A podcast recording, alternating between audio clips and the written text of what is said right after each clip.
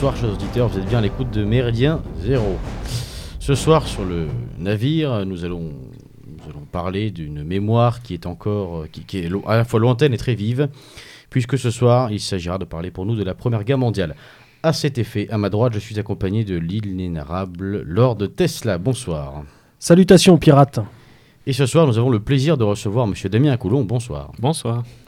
Alors, en introduction, quelques mots euh, sur le sujet qui va nous animer ce soir, euh, sur les sujets qui vont nous animer ce soir, puisque nous allons parler plus particulièrement, pour ceux qui ont lu le titre de l'émission, vous le verrez, nous parlerons d'abord et principalement de la figure de René Fonck, ça sera aussi l'occasion, évidemment, d'évoquer à travers cet aviateur euh, l'histoire de la Première Guerre mondiale.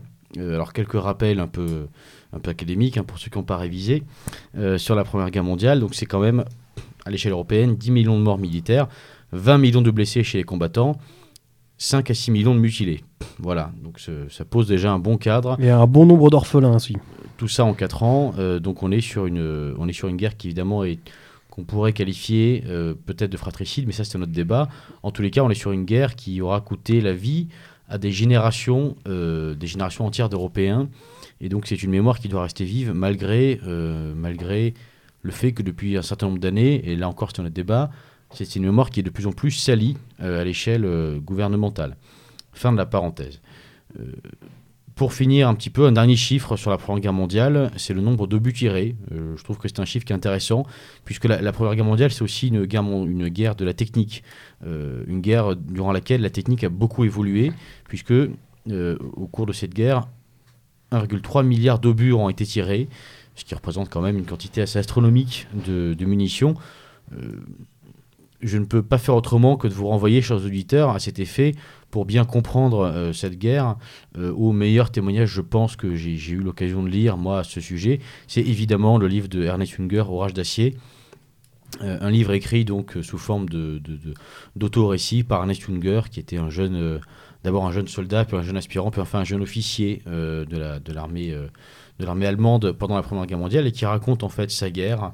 Donc il, a été blessé, je crois, environ 14 fois. Euh, ça a été le plus jeune euh, officier décoré euh, de la Croix du Mérite, si je ne dis pas de bêtises, euh, dans l'armée allemande. Donc c'est un parcours notable. Euh, son livre, et ça c'est important aussi, a été euh, confirmé, approuvé par euh, un certain nombre d'autres combattants, euh, notamment des camps d'en face.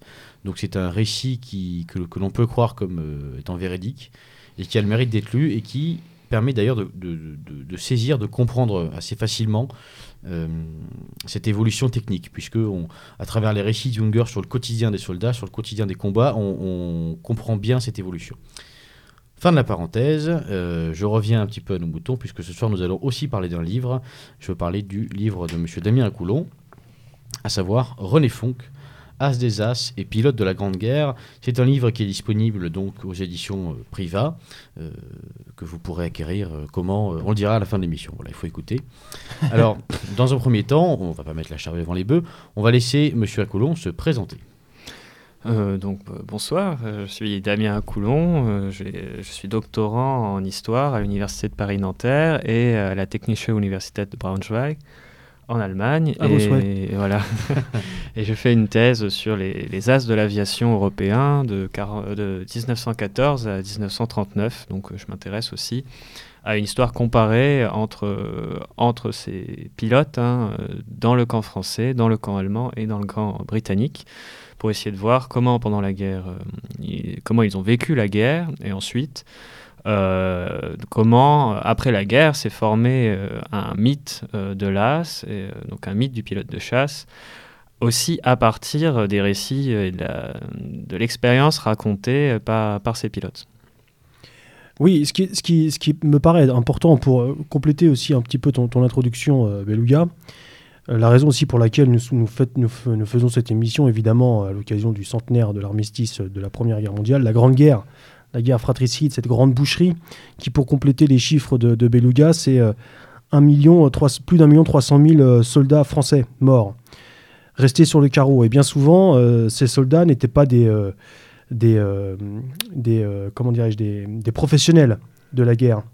Ils sont, ils, sont, ils, sont, ils sont devenus soldats en s'engageant.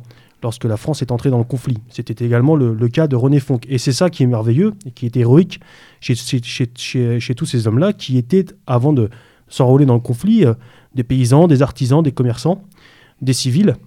Et, euh, bah, ils sont restés sur le carreau. Ils ont euh, pour plus d'un million, trois cent mille d'entre eux. Et la grande, aussi la, la grande, ce qui est vraiment caractéristique et intéressant aussi chez René Fonck, c'est qu'il euh, avait aussi la particularité d'exceller dans un domaine très précis, un domaine qui a vu euh, le jour lors de cette Première Guerre mondiale, qui est celui de l'aéronautique. Euh, puisqu'après, il, est devenu donc pilote de chasse. Il est devenu un chasseur. On va peut-être laisser. Et, non, mais justement, c'est ça aussi. C'est l'une des raisons aussi pour lesquelles, je, je termine là-dessus, la, pour compléter l'introduction, euh, la raison pour laquelle la, personnalité de René Fonck nous intéresse, nous beaucoup, nous plaît sur, sur Méridien Zéro, c'est parce qu'il euh, représente aussi le, caractère français aventureux, intrépide, qui nous touche particulièrement, nous, sur Méridien Zéro. Cet homme venu euh, du civil, presque de nulle part, et qui a créé son mythe par lui-même. Alors après, c'est devenu... il est un peu tombé dans but, on en reparlera. Mais voilà, c'est cette personnalité-là que nous souhaitons vous présenter aujourd'hui, chers auditeurs. Voilà, donc à cet effet, on va procéder euh, en trois temps. Euh, ceux, qui écoutent, euh, ceux, qui m'ont déjà entendu à ce micro auront remarqué que j'aime bien les trois temps. On va procéder en trois temps. Dans un premier temps, on va parler de René Fonck précisément, à savoir son histoire. on va s'intéresser à l'homme. Hein. Qui est René Fonck De quelle région de France vient-il Quelle a été son histoire personnelle Comment est-il venu à l'aviation Etc. etc., etc. Dans une deuxième partie, après avoir marqué une petite pause musicale, on, va étudier René Fonck sous un autre aspect, à savoir, euh, on, va, on, va, se poser la question de savoir si René Fonck a pu être ou, a été finalement un outil, un outil utilisé à l'époque par les, organes gouvernementaux, un outil de propagande euh, militaire. Et puis enfin, on essaiera de s'intéresser à la euh, mémoire laissée par René Fonck, ou en, tout cas la mémoire qu'on veut bien avoir de René Fonck, et plus largement évidemment à la mémoire de cette Première Guerre mondiale, si on a le temps. Voilà. Alors pour commencer, René Fonck, Monsieur Acoulon, euh, qu'est-ce qu'on peut dire de lui euh, qui, est l'homme René Fonck? D'où vient-il? Alors René Fonck, c'est euh, un Vosgien, il est né à Saulcy-sur-Meurthe, dans les Vosges, près de Saint-Dié, qui est une sous-préfecture. donc un milieu relativement modeste, puisque son père travaille dans une scierie, et d'ailleurs meurt dans cette scierie quand il est en bas âge, il a 4 ans quand son père meurt. Euh, écrasé sous, un chariot. Et euh, donc euh, une enfance relativement modeste, puisque très vite, René, si, donc, si son oncle subvient à une partie des, des, besoins de la famille, très vite René va devoir travailler et devient mécanicien ajusteur, c'est-à-dire qu'il apprend la mécanique et euh, se forme dans, dans, une forge, puis dans les, dans les, tisses, euh, dans les usines de tissage pardon, euh, de, de Saint-Dié. Donc c'est là qu'il se trouve à l'entrée en guerre, quand, comme vous le rappeliez tout à l'heure, des, des, millions de Français, il est appelé à exercer son devoir de citoyen, qui est donc encore hein, dans, dans la ligne de la Révolution française, euh, ce rôle du citoyen soldat qui va prendre les armes pour défendre ses droits, euh, c'est-à-dire euh, la démocratie, la République. il s'engage volontairement et demande à intégrer l'aviation. et cette première demande est acceptée. Il va se rendre au centre d'aviation, au premier groupe d'aviation à Dijon, et pour une raison qui nous échappe, finalement est renvoyé au, au régiment du génie d'Épinal, c'est-à-dire qu'il va se former euh, à creuser des tranchées, à préparer euh, des, euh, des, infrastructures pour permettre l'avancée des troupes. Et donc, la première partie de la guerre de René Fonck, elle ne se passe pas au front, elle se passe en réalité à Épinal, à se préparer à, au génie et donc au travail d'ingénierie. Euh, avant euh, de voir sa seconde demande pour intégrer l'aviation euh, acceptée. Et à ce moment-là, il, il, rejoint en, février 1915 euh, l'école d'aviation du Crotoy, euh, l'école des frères Caudron dans la baie de Somme, euh, qui est à l'époque très réputée. Et c'est à ce moment-là donc qu'il va faire ses classes en tant qu'aviateur. C'est un garçon quand même qui est de la suite dans les idées. Il voulait absolument intégrer l'aviation, si, on comprend bien. Voilà, en, tout cas, hein, il fait partie aussi de cette génération qui a été bercée dans les euh, dans les exploits des premiers héros, euh, des premiers pionniers de l'aéronautique, euh, à l'époque hein, sont, des, véritables stars sportives, puisque l'aviation, des débuts, ce n'est pas une arme ou un moyen de transport comme on le connaît aujourd'hui. on est encore sur des des engins assez précaires, euh, en bois, euh, avec de la toile, euh, et éventuellement un peu de métal, mais certainement pas la majorité. Et donc, c'est vraiment considéré comme un sport extrême et de haut niveau à cette époque. Et euh, chaque, euh, chaque vol est une performance, il y a des meetings aéronautiques, et euh, donc dans ces meetings, de, des foules très importantes se massent, et René Fonck fait partie de cette foule donc, qui a été bercée par, par les exploits de ses premiers pionniers. Il est fasciné par l'aviation, et la guerre, c'est une opportunité qui lui est donnée pour intégrer cette arme et pour se former à cette arme. Alors, au, départ de la guerre, donc de la Première Guerre mondiale, l'aviation était plutôt destinée à des, à des reconnaissances, à des prises de photos, des elle, avait, euh, elle, est apparue dans les conflits, euh, notamment dans la guerre italo-turque ou alors lors de la conquête euh, du Maroc. Mais c'était pas pour des bombardements comme ça a pu l'être par la suite à partir de 1915, par exemple, fin 1914. Tout à fait, oui. C'est une. Bon, alors il y a le premier bombardement euh, aurait été réalisé par un Italien euh, dans la guerre euh, italo-turque en Libye. Et il mm. s'en est beaucoup vanté par la suite. Mais absolument, c'est à partir de novembre 1914 qu'en France, on va établir la, la spécialité du bombardement et à l'époque, c'est certainement pas euh, des bombardements massifs comme on les connaît aujourd'hui, mais plutôt euh, quelques petites bombes. Hein, et leur taille et leur poids va augmenter avec la guerre. Mais euh, d'abord, l'aviation et l'aéroplane sert à la reconnaissance des lignes ennemies. Et elle s'avère véritablement importante pour le côté français à partir de la bataille de la Marne, où ce sont ces observations réalisées depuis les avions euh, les, mouvements de troupes qui ont été repérés par les avions qui permettent d'anticiper un mouvement de troupes allemand. Et c'est à partir de ce moment-là que euh, le grand quartier général se, rend véritablement compte de l'importance mmh. euh, fondamentale de, cette arme. Donc ensuite se met en place la, discipline, la spécialité du bombardement, puisqu'on se rend compte que tant qu'on est à survoler les adversaires, autant leur tant qu'à faire, tant qu'à faire, on peut leur lâcher quelque chose dessus. Et ensuite seulement euh, intervient euh, comme spécialité la chasse. Euh, donc l'aviation de chasse qui va avoir pour mission de protéger ces avions d'observation ou de réglage, puisque les observations qui sont faites sur les lignes adverses vont également permettre à l'artillerie de savoir où tirer plus loin, plus près, plus à droite, plus à gauche, et donc de viser précisément euh, les, positions adverses. Alors que l'artillerie, c'est l'autre grande euh, révolution de cette Première Guerre mondiale, c'est l'emploi massif euh, du bombardement. Donc l'association avion-artillerie va être en ce sens fondamentale.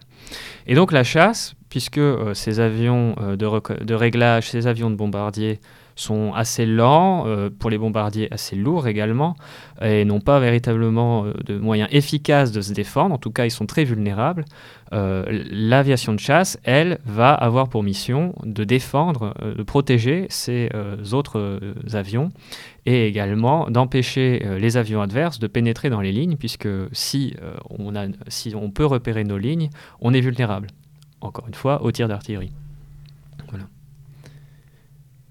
Euh, René Fonck dans tout ça. Et donc René Fonck, euh, tout à fait. Donc René Fonck est en février 1915 au Crotoy, où euh, à l'école des frères Caudron, il se forme au pilotage, hein, comme, comme tout piou-piou à l'époque, comme on dit, et donc va obtenir le brevet de pilote, le brevet militaire de pilote, indispensable pour pouvoir rejoindre le front en tant que en tant excusez-moi, la journée a été longue. Euh, pour pouvoir rejoindre le front euh, en tant que pilote. Euh, il est donc affecté dans les mois suivants dans, une, dans une escadrille d'artillerie, la C-47, alors stationnée à Corcieux, dans les Vosges, à nouveau. Hein, on voit comment les destins se croisent et les trajectoires dans cette guerre sont souvent recoupés. Il, a, il, est donc dans cette escadrille de réglage, une escadrille de corps d'armée, où il va venir en soutien de, de l'artillerie.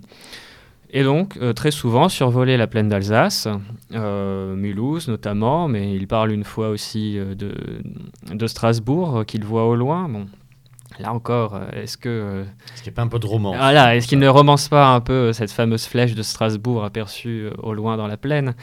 Mais en tout cas, c'est bien sur ce territoire d'opération qu'il agit. Et euh, au cours de ces reconnaissances, donc euh, un, avion, euh, un avion de réglage, vous avez donc le pilote et un observateur qui est à l'arrière. Et donc au cours de ces vols, il va faire ses premières victimes, puisqu'il abat son premier avion dans cette configuration, lui en tant que pilote, et donc son, son, passager qui va pouvoir, avec sa carabine, abattre un avion adverse. Oui, parce qu'en fait, il, s'agit de ça. C'est important de, de, bien cerner, parce que bon, aujourd'hui, quand on dit la chasse, on pense tout de suite à Tom Cruise, quoi. Voilà. Euh, Top Gun. En, fait, en fait, euh, à l'époque, il y avait bien deux personnes dans l'avion. Tout à fait. Alors au moins bah, dans Top Gun aussi, ils sont deux dans l'avion. Hein. Voilà.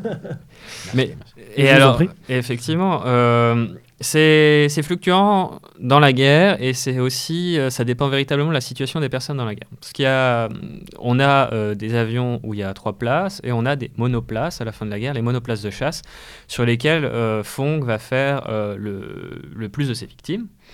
Mais c'est vrai que pour le réglage, on a besoin d'un pilote et d'une autre personne qui derrière va faire les relevés de position, prendre les photos éventuellement et puisqu'on n'a pas encore de mitrailleuse synchronisée euh, sur les avions, euh, va également protéger euh, l'avion en, cas d'approche d'un avion ennemi. Donc là, effectivement, quand il est dans cette escadrille de, de réglage, il vole toujours sur un biplace. Euh, un biplace caudron, puisque euh, dans, les, dans, cette guerre aérienne, euh, quand vous avez une escadrille, vous avez le numéro de l'escadrille précédé de la lettre de l'appareil qui est piloté. Donc la C-47, c'est donc un caudron escadrille 47. Mhm. et donc il reste dans cette escadrille de réglage pendant un peu moins de deux ans, avant d'obtenir son transfert dans l'aviation de chasse puisque euh, ses bons services euh, dans, dans, le réglage, euh, ses capacités de, de, pilote et donc ces deux premières victimes obtenues en tant qu'aviateur de réglage, donc dans des configurations qui ne sont pas du tout favorables, combat, qui ne sont pas du tout des configurations de combat, donc d'autant plus remarquables, lui permettent d'être transféré dans l'aviation de chasse. Donc, donc en fait, il a, pour préciser, René Fonck a un véritable talent, malgré tout, pour l'aviation. Oui, oui, tout à fait. C'est un excellent pilote, c'est incontestable, et il maîtrise parfaitement euh, sa machine, et euh, c'est ce qui lui permet de, survivre. Puisque dans euh, un, phénomène important dans cette guerre aérienne, c'est aussi que l'espérance de vie des pilotes est relativement courte, d'autant plus courte que les, accidents sont très fréquents, et on a en moyenne, hein, euh, dans les dernières statistiques euh, qu'on a réussi à établir, euh, à peu près un pilote sur deux qui meurt dans un accident d'avion. Hein, donc ça fait quand même un ratio très important sur souvent des difficultés qui ne résultent pas forcément euh, de la maîtrise euh, du pilotage, mais euh, tout simplement d'un ennui technique, puisque, mmh. comme je le dis, hein, c'est des avions qui, au début de la guerre, on est encore à un stade relativement artisanal, et c'est au fur et à mesure de la guerre que ça s'industrialise et qu'on arrive hein, dans une production en série. Et on est vraiment au, tout début, ce qui donne lieu d'ailleurs à vraiment une course, une course entre les différents États pour à l'armement. Et euh, ça, donne lieu par exemple à des anecdotes assez croustillantes, parce que par exemple, je sais que les, aviateurs, euh, lorsqu'ils s'écrasaient ou qu'ils devaient faire un. S'écraser, non, lorsqu'ils devaient faire par exemple un, atterrissage d'urgence, ils, avaient pour, pour euh, ordre de, de, saboter leur, leur engin ce que Roland Garros notamment n'aura pas fait et il aura, son engin aura été récupéré euh, par les Allemands et euh, ça leur aura, parce que les engins français étaient plus efficaces à ce moment-là, et leur aura, euh, ça aura permis aux Allemands d'améliorer leurs engins et de notamment, si je ne dis pas de bêtises, de fabriquer la première mitraillette à travers les hélices. Oui, alors ça, voilà, ça fait partie de tous ces mythes qui traversent la guerre aérienne. Et en l'occurrence, il se trouvait que les, les, essais de, pour les tirs à travers l'hélice étaient réalisés en fait dès avant la Première Guerre mondiale et que, a priori, l'ingénieur Fokker, talentueux comme il était, n'avait pas forcément besoin du système de Roland Garros pour pour réussir à, mettre au point euh, son, son appareil, mais euh, il, y a forcément des récupérations technologiques qui se font, et de la même manière, euh, quand, quand les Français parviennent à mettre la main sur un, un Fokker, un Decker, qui sont donc ces avions allemands équipés avec le système à travers de l'hélice, euh, la technologie est très rapidement assimilée et, fixée sur, euh, sur les appareils français. Donc en fait, c'est une sorte de bouillonnement hein, dans cette concurrence entre les nations, de, bouillonnement euh, d'idées qui circulent d'une frontière à l'autre, plus ou moins poreuses en fonction des contextes évidemment, mais c'est la version de Roland Garros qui et qui est toujours reprise parce que Roland Garros, c'est un des pionniers de l'aviation d'avant-guerre. C'est le premier à traverser la Méditerranée en 1913 et il est immensément célèbre à l'entrée en guerre. Il a été un as, lui aussi, je crois. Alors, euh, c'est là aussi, c'est une question très très intéressante. Ah, alors pour, pour euh, on va pas trop s'éloigner, mais, mais, non, mais on va venir à toutes ces questions qui sont effectivement très intéressantes parce que il y a, y, a, y a, plein de questions que, que, que moi j'aimerais poser à Damien sur euh, euh, comment on devient un as, comment est-ce qu'on reconnaît une victoire, parce que bon, il y a aussi des histoires de victoires revendiquées, victoires reconnues. Bon, on va parler de tout ça, mais finissons d'abord, leur Tesla, je te sens bouillonnant, euh, finissons d'abord sur René Fonck. On parlait un petit peu de, son histoire, de son début de carrière militaire. Euh, globalement, en fait, est-ce que chez René Fonck, il y a une volonté tout de suite d'aller au combat, d'aller faire de la chasse dès le départ? Je dirais que non, puisque euh, quand il se porte volontaire, la chasse n'existe pas. Mhm. Mais euh, il a une volonté de servir en tant qu'aviateur de guerre et euh, de servir son pays du mieux qu'il peut. Donc, a priori, une fois, s'il a la possibilité de porter le combat dans les airs, il, va y aller. Et d'ailleurs, c'est le cas de la plupart des, des, pilotes à cette époque, puisque on les recrute sur la base du volontariat. Ils sont très jeunes, souvent issus euh, de milieux euh, bourgeois ou euh, nobles, donc assez patriotes. ce n'est pas le cas de Fonck, mais en l'occurrence, c'est aussi un patriote. Et donc, cet ensemble de circonstances fait qu'ils sont plutôt portés au combat. Donc, a priori. Ça fait un peu appel d'ailleurs, un esprit un peu chevaleresque. Vous en, vous en parlez dans le livre plusieurs reprises l'aviateur se veut aussi un peu chevalier. D'où le côté un peu noblesse d'ailleurs. Exactement. Alors ça, c'est pareil. Ça, un, ensemble, euh. L'aviateur, par bien des égards, euh, son image euh, découle de, de la belle époque, de ce qui vient avant la guerre. puisque donc il y a cet esprit sportif de compétition entre les meilleurs et d'être le meilleur, cette émulation hein, qui vient d'avant la Première Guerre. Ensuite, effectivement, dans la guerre, à partir du moment où euh, la guerre devient une guerre de tranchées, une guerre de position, vous avez beaucoup de, cavaliers qui se retrouvent démontés ou qui n'ont plus d'utilité concrète euh, au front, au combat, et qui vont donc se trouver reversés euh, dans l'aviation, qui, elle, a besoin de bras. Or, ces cavaliers, ce sont aussi souvent des gens qui sont très bien formés, avec euh, un niveau d'éducation important, donc ils sont capables de faire euh, les relevés euh, de cartes dont je parlais tout à l'heure, de faire des photographies. Donc ils vont être particulièrement intéressants pour cette aviation dans cette perspective de faire de l'observation et éventuellement ensuite de passer dans la chasse. Donc ces cavaliers, ils, apportent aussi ces valeurs euh, de euh, chevaleresque, euh, cette certaine estime d'un corps d'armes. Les, cavaliers se sont toujours considérés un peu comme supérieurs aux autres. Ils étaient montés sur des chevaux et donc il y a cet esprit chevaleresque hein, qui reste dans... C'est une forme d'aristocratie. Hein. C'est une forme d'aristocratie. C'est la noblesse des armes. Tout à fait. Et dans, les, dans la mise en récit de la guerre, qui est donc observé par euh, les, journalistes hein, et euh, plus généralement tous les hommes de lettres, ça va être particulièrement fertile, cette, idée de, chevalier du ciel. dès, les tout débuts de la guerre, vous avez en Angleterre H.G. Wells, qui est très connu hein, pour, pour ses œuvres, qui va proposer de remettre une, une, récompense spéciale et le titre de chevalier à ces hommes de l'air et euh, va également, hein, dans cette guerre où euh, très rapidement euh, vont entrer en jeu des notions comme la croisade face à la barbarie, des, chevaliers, l'association du soldat au chevalier, elle n'est pas propre à l'aviation. Il y en a, on, compare aussi les poilus aux chevaliers, mais elle est particulièrement forte et particulièrement marquée dans l'aviation parce que eux ont cette, cet avantage de, pouvoir rester debout, de se tenir droit, de pouvoir être pris en photo dans des postures les plus nobles, hein, pour le coup. Ils ne sont pas entachés de la boue des tranchées, ils sont un peu à l'arrière sur les terrains d'aviation, donc ils peuvent se tenir droit face, face aux appareils photo qui, les prennent. Ensuite, euh, ils sont montés sur des chevaux mécaniques qui se cabrent, euh, qui ont un palonnier, qui vont pouvoir ainsi euh, les engager dans des duels à l'image de joutes médiévales, et ainsi toujours cette association récurrente qui va permettre de mettre en récit une grande chanson de geste, une épopée des temps modernes.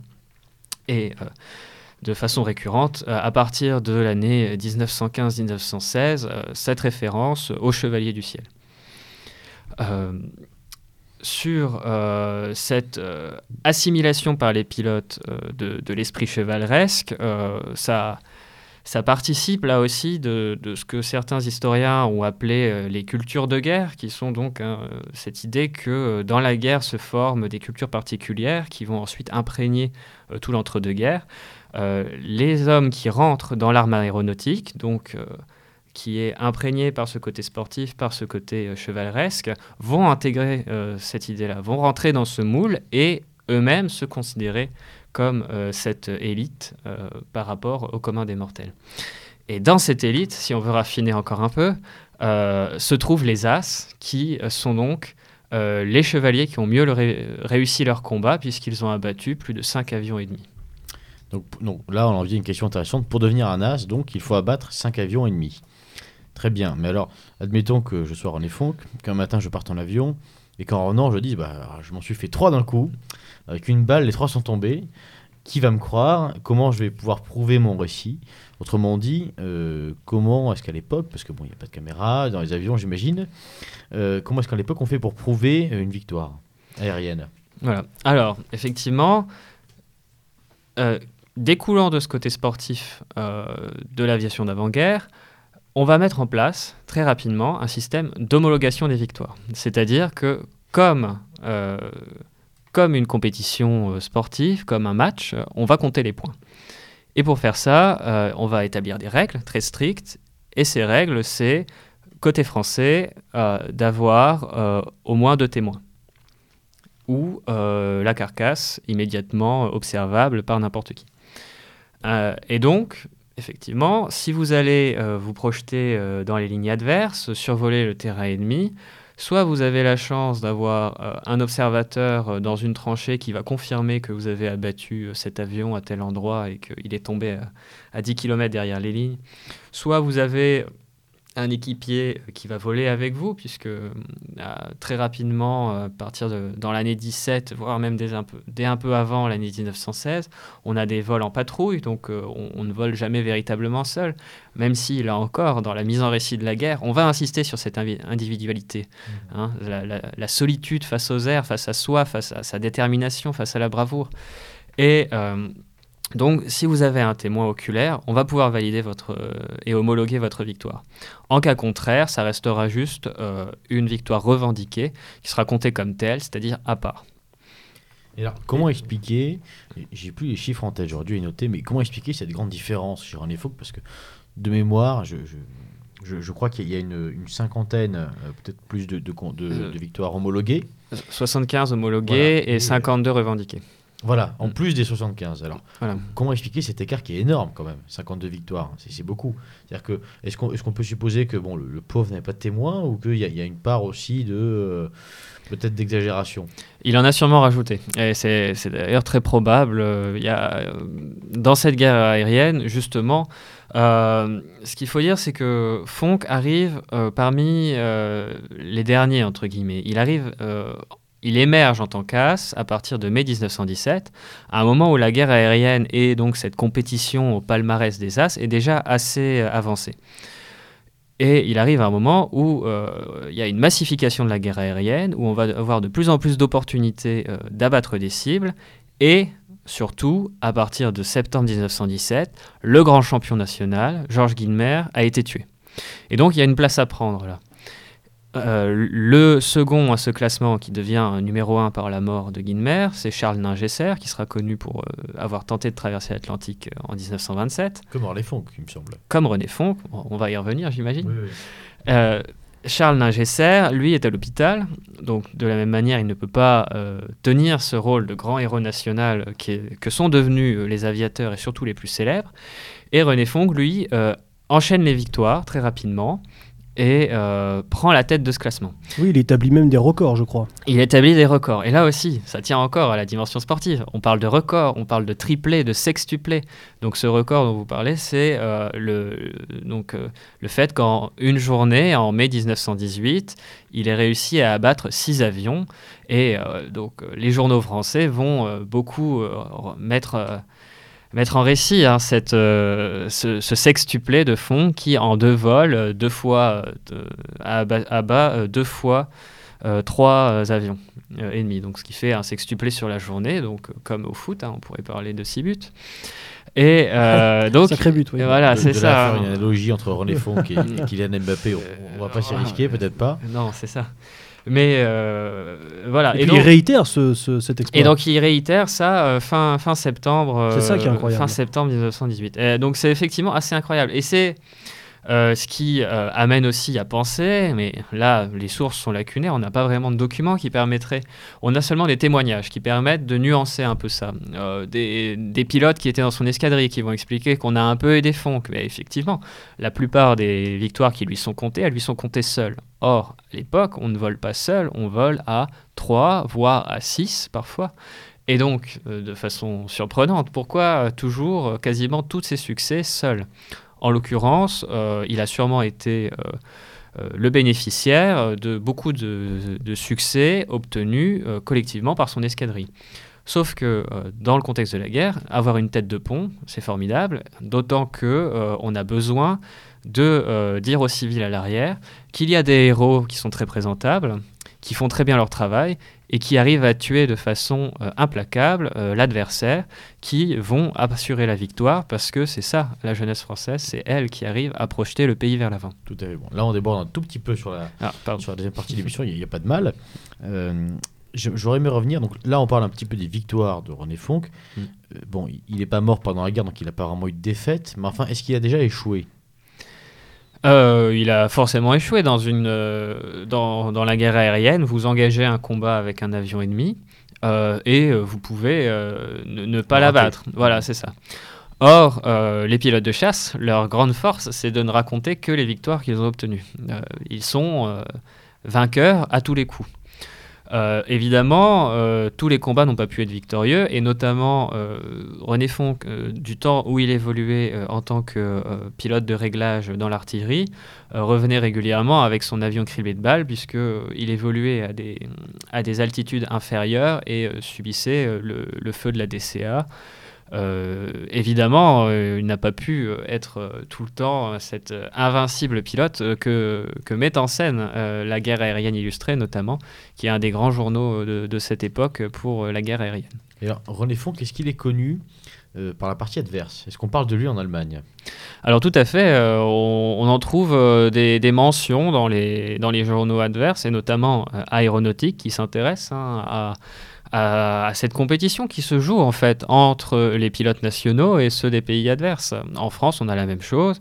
Jacques Mortan, donc le, rédacteur en chef de la guerre aérienne illustrée, quand il publie ses palmarès euh, d'as français, il va euh, de la même manière, parfois de temps en temps, euh, rajouter un encart sur les as allemands et établir le classement en l'état euh, des Allemands pour mieux démontrer que les victoires euh, euh, dont ils se réclament sont fausses et que c'est pas possible d'avoir autant de victoires en si peu de temps sans remettre en question la, rapidité des victoires des, pilotes français.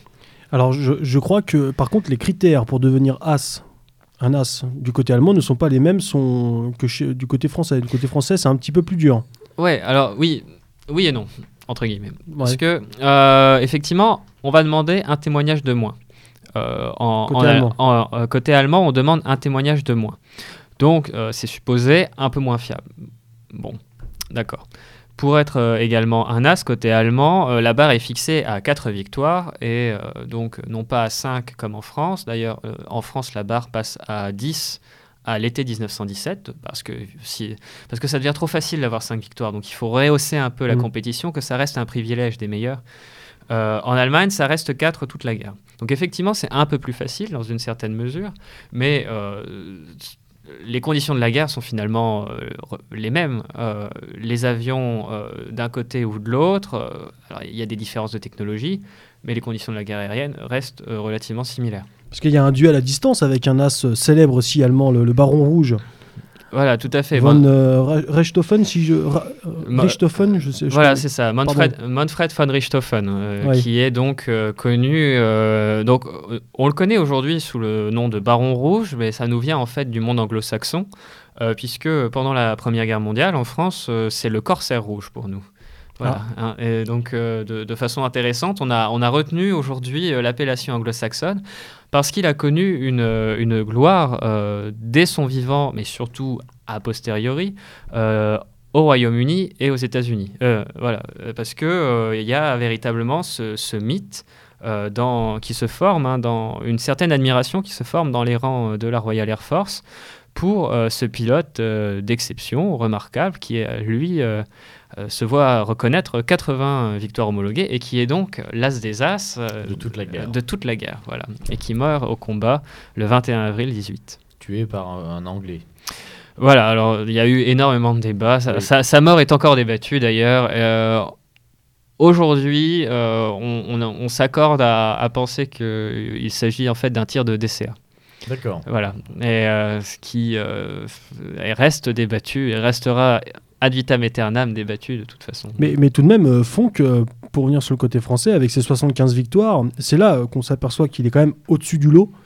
C'est que le, le, il est quand même au-dessus du entre guillemets le numéro 2, à savoir Ningesser, qui lui a, 45 victoires. Donc c'est, la, la, différence n'est pas, n'est, pas n'est pas mince. Voilà, exactement, tout à fait. mais justement, dans... alors, parce qu'il a mis en place aussi une technique euh, de combat euh, qui lui est propre. Euh, qui, lui est propre, mais qui en même temps, paradoxalement, répond aux demandes du haut commandement dès le début de la guerre. Dès le début de la guerre, les consignes, les instructions qui sont passées aux pilotes qui vont avoir à attaquer un, avion adverse, c'est de prendre, depuis le haut donc de prendre son adversaire euh, depuis, de euh, une position plus haute pour prendre de la vitesse en fondant sur son adversaire et surtout de le prendre par surprise.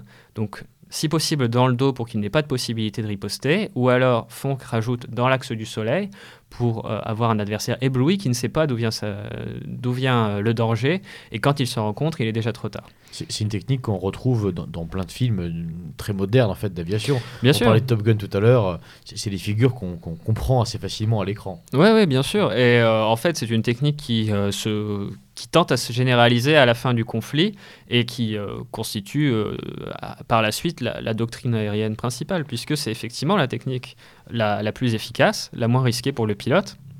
Et euh, évidemment, quand vous êtes pilote, vous n'avez pas envie de mourir. Donc vous faites au plus sûr, au plus efficace. ceci dit, et après je te laisserai la parole, Lord Tesla, ceci dit, ce qui est, ce qui est intéressant, c'est que à l'époque, on évolue sans radar, on évolue sans peut-être des jumelles, mais comment est-ce qu'on fait euh, quand on survole euh, un front euh, pour détecter un avion qu'on va pouvoir approcher furtivement, parce que c'est aussi ça le but. Est-ce que c'est au bruit du moteur?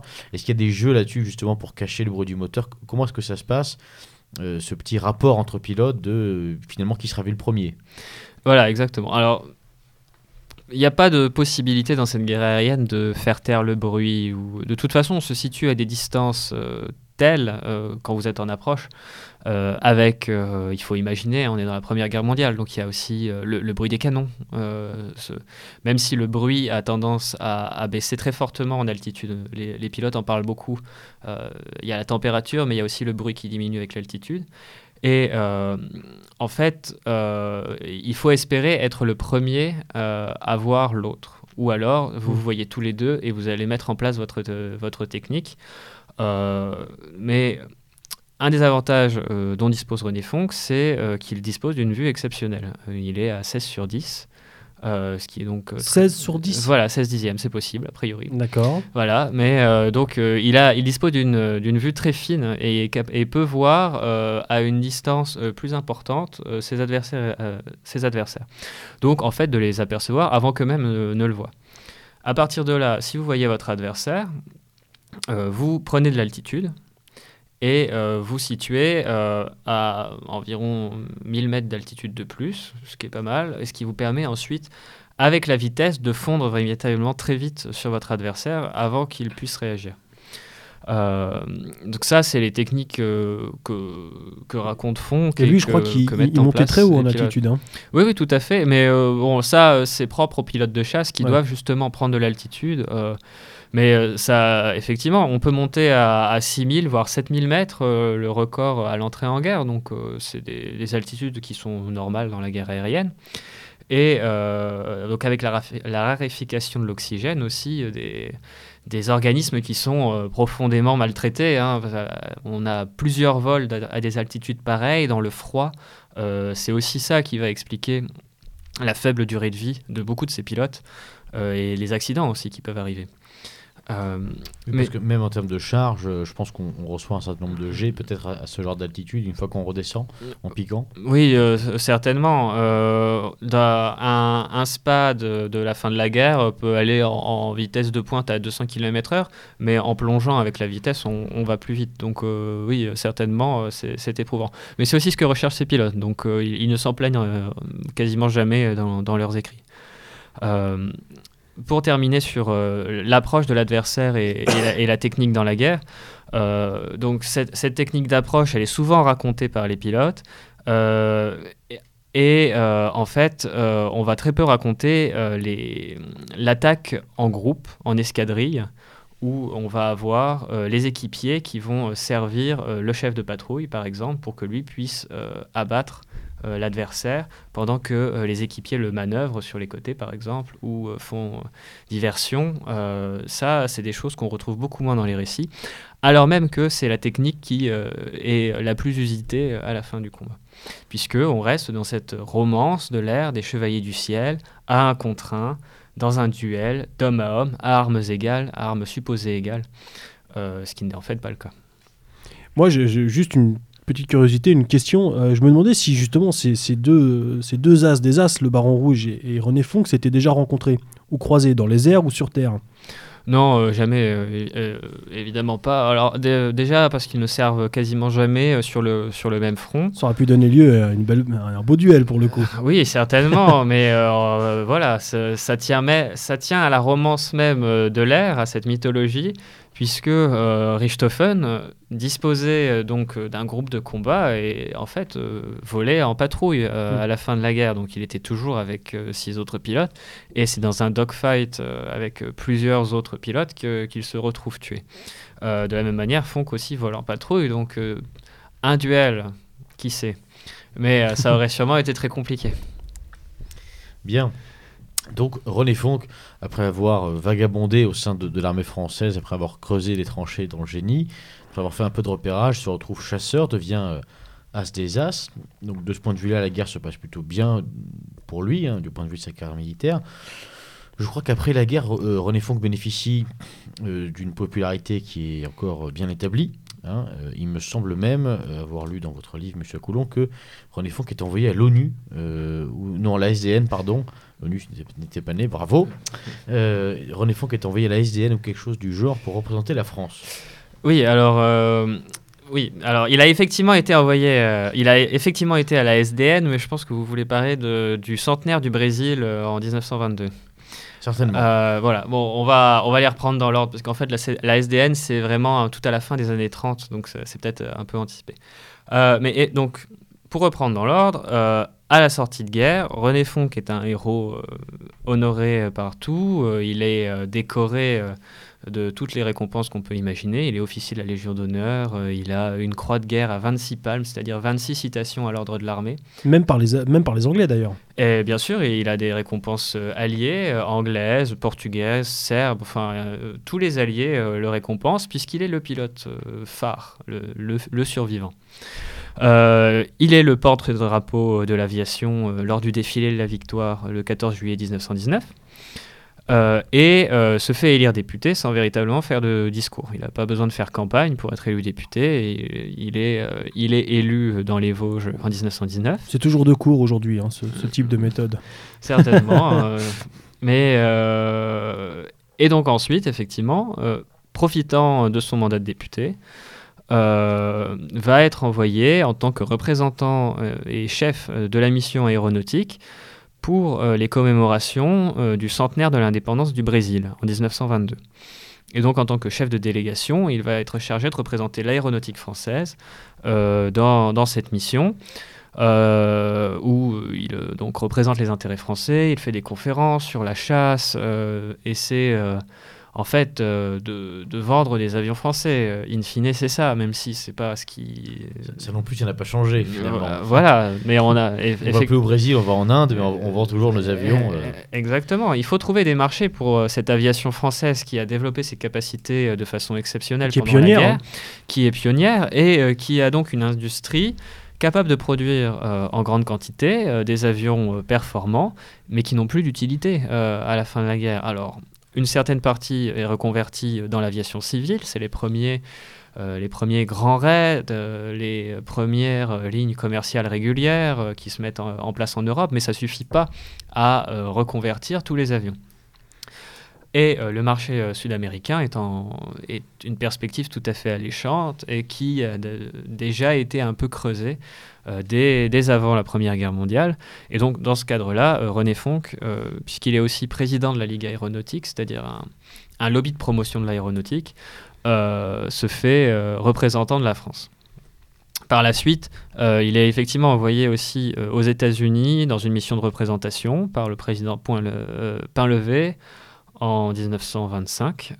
et à la SDN, il ira en fait en tant que représentant euh, d'une délégation d'aviateurs dans le cadre euh, de ce qu'on a appelé euh, le, Rassemblement universel pour la paix, qui est en fait un, rassemblement d'associations et de fédérations nationales pour promouvoir la paix dans le contexte de la montée du nazisme. On est en 36-37 à ce moment-là, et donc en tant que chef de ce comité aviateur, il va euh, se porter euh, à l'Assemblée des Nations Unies pour demander à tous les aviateurs de s'unir pour la paix, puisqu'il y a euh, à cette époque un, courant de pensée qui prête aux aviateurs cette possibilité de remporter n'importe quelle guerre. Et donc dans ce cadre-là, les aviateurs pourraient constituer une police internationale de l'air assurant la paix éternelle c'est-à-dire euh, par des opérations de police. On euh, retrouve cette idée encore de, chevalier finalement. Bien sûr, euh, c'est, ça en découle complètement. Et ça reste, ça traverse les années 20 et les années 30, et qui, là aussi, hein, il y, a, cette idée de paix assurée par les, les, pilotes, parce que les pilotes, en tant que chevaliers, respectent leur adversaire, et en fait, en dehors des combats, peuvent tout à fait s'entendre, se rencontrer, et euh, assurer euh, cet internationalisme aviateur euh, dont il est question. Une petite corporation au sein de, du monde, du monde de, la guerre. Mais alors, René Fonck, en quelques années, sur 10-15 ans, il passe finalement d'un jeune homme vosgien, certes peut-être talentueux dans l'aviation, mais enfin voilà, un jeune homme vosgien, sans, faire insulte à nos amis vosgiens, euh, à quelqu'un qui représente la France, qui va trouver des marchés pour l'aviation française, qui est président d'un lobby, euh, qui va à la SDN pour, euh, pour réguler la, paix mondiale avec ses petits copains aviateurs. comment est-ce que l'homme réagit? Est-ce qu'il devient, est-ce qu'il reste le même? Est-ce qu'il devient arrogant? Est-ce qu'on a des, des échos là-dessus sur l'homme René Fonck Quel genre d'homme était-il? S'est-il marié? Quelle était sa vie personnelle dans tout ça? Voilà. Alors, pour la question de la transformation de René Fonck, c'est une question moi, qui continue de me travailler puisque euh, on n'a pas vraiment de réponse. Pour cela, il faudrait avoir en fait des échos de René Fonck avant la guerre. Et c'est ça qui manque, c'est ça qui fait défaut. Parce qu'on a, on a par contre euh, le comportement de René Fonck à partir de la guerre et ce qui, ce qui suit. Et euh, il est mis en scène comme quelqu'un d'assez froid, qui ne parle, qui parle peu, mais qui parle bien, comme comme tout grand héros talentueux. et, mais dans les descriptions et dans tous les témoignages en filigrane, on a quand même cette idée que c'est quelqu'un d'assez distant, euh, et qui n'a pas euh, la gouaille que peut avoir par exemple un Charles Ningesser qui lui est connu pour euh, être un fêtard et ce stéréotype de l'aviateur. L'aviateur noceur, le dandy un peu romantique. René Fonck n'est pas du tout dans ce, dans ce stéréotype-là. Lui, c'est véritablement quelqu'un qui est assez posé, assez calme et va avoir un tempérament parfois qualifié d'arrogance. Hein. Euh, c'est euh, un des, euh, une des choses qui vont lui porter préjudice. dès la guerre aérienne, mais surtout après, c'est cette, cette confiance en lui, possiblement excessive, mais quand vous devenez un héros de guerre à 22 ans, ultra connu et député à 24, comment réagissez-vous? C'est ça aussi qui m'a intéressé dans, dans, l'étude de René Fonck, c'est euh, d'observer comment, euh, comme vous le disiez, hein, ce, petit mécanicien vosgien passe euh, donc de mécanicien vosgien à 20 ans à superstar à 24. Quoi. Et comment, ça, comment ça conditionne des parcours après la guerre, puisque député, euh, il tente euh, de lancer des, automobiles, c'est bon, c'est un échec, euh, mais il reste un aviateur civil en tentant une traversée de l'Atlantique. Enfin, il est dans la bonne société parisienne où il rencontre sa femme, Irène Briand, qui est donc actrice de la comédie française, qui joue dans quelques films dans les années 30 et dont il va avoir deux enfants. Euh, et euh, se marier donc à la fin des années 30, en 36 si je ne me trompe pas. Et alors, euh, on a beaucoup parlé des réussites. les fonds, là, on vient, on vient d'évoquer un petit échec sur, sur l'automobile. Globalement, à la lecture de, votre livre, on, a l'impression malgré tout que le, l'après-guerre est une période d'échec hein, pour René Fonck. Est-ce qu'on, est-ce qu'on peut en parler un petit peu plus? Bah, Très volontiers. parce qu'effectivement, bon, pour euh, être tout à, fait, euh, tout à fait clair, dès la fin de la guerre, il y a euh, quand même, René Fonck n'a pas conquis les cœurs comme l'avait fait Georges Guinemer, qui était donc le héros d'avant, l'As des As, qui a été tué en septembre 1917, et dont René Fonck est réputé être le vengeur. Donc déjà, il est défini par rapport à ce premier héros, ce qui le place nécessairement en position de dépendance. Euh, et euh, comme Guinmer était un mythe avant même euh, d'être tué, quand son nom est inscrit au Panthéon, il n'y a plus de compétition possible. Donc un peu moins aimé que les autres, il entame l'après-guerre en tentant de devenir peut-être autre chose que ce pilote de guerre qui donne la mort absolument, mais de devenir un pilote civil, et avec beaucoup d'échecs, comme vous l'avez dit. Euh, s'il est élu euh, sans véritablement faire campagne en 1919, sa, popularité s'effrite assez rapidement, euh, notamment auprès de, la gauche vosgienne. Et en 1924, il échoue. il est le premier non élu dans les Vosges et donc perd son mandat de député. qu'il tentera de reconquérir en 28 et en 32, avec à chaque fois un échec particulièrement cinglant en 28. Euh, ensuite, on a parlé des automobiles. Euh, comme beaucoup d'aviateurs, enfin beaucoup, j'exagère un peu, mais comme plusieurs aviateurs à la fin de la guerre, il tente de lancer, euh, fort de ses compétences mécaniques, une marque automobile, dans un contexte où l'automobile, au même titre que l'aviation, sont les nouvelles industries mécaniques qui ont vocation à se populariser et à conquérir des marchés très, très juteux. Donc René Fonck tente sa chance en lançant des automobiles Fonk euh, qui sont un échec sur le plan commercial, qui coûtent beaucoup trop cher et qui sont vendus à la pièce et non pas euh, présentés en vitrine. C'est-à-dire qu'il faut avancer l'argent pour voir la voiture produite, euh, ce qui forcément limite les ventes et malgré une, une promesse commerciale d'une garantie à vie de toutes les pièces, quelle que soit la condition de l'appareil. Euh, il n'arrivera pas à en vendre plus, euh, plus d'une dizaine et euh, doit mettre la clé sous la porte dès 1925. Donc, autre échec cinglant qui le ruine par ailleurs et qui le pousse très certainement à tenter la traversée de l'Atlantique.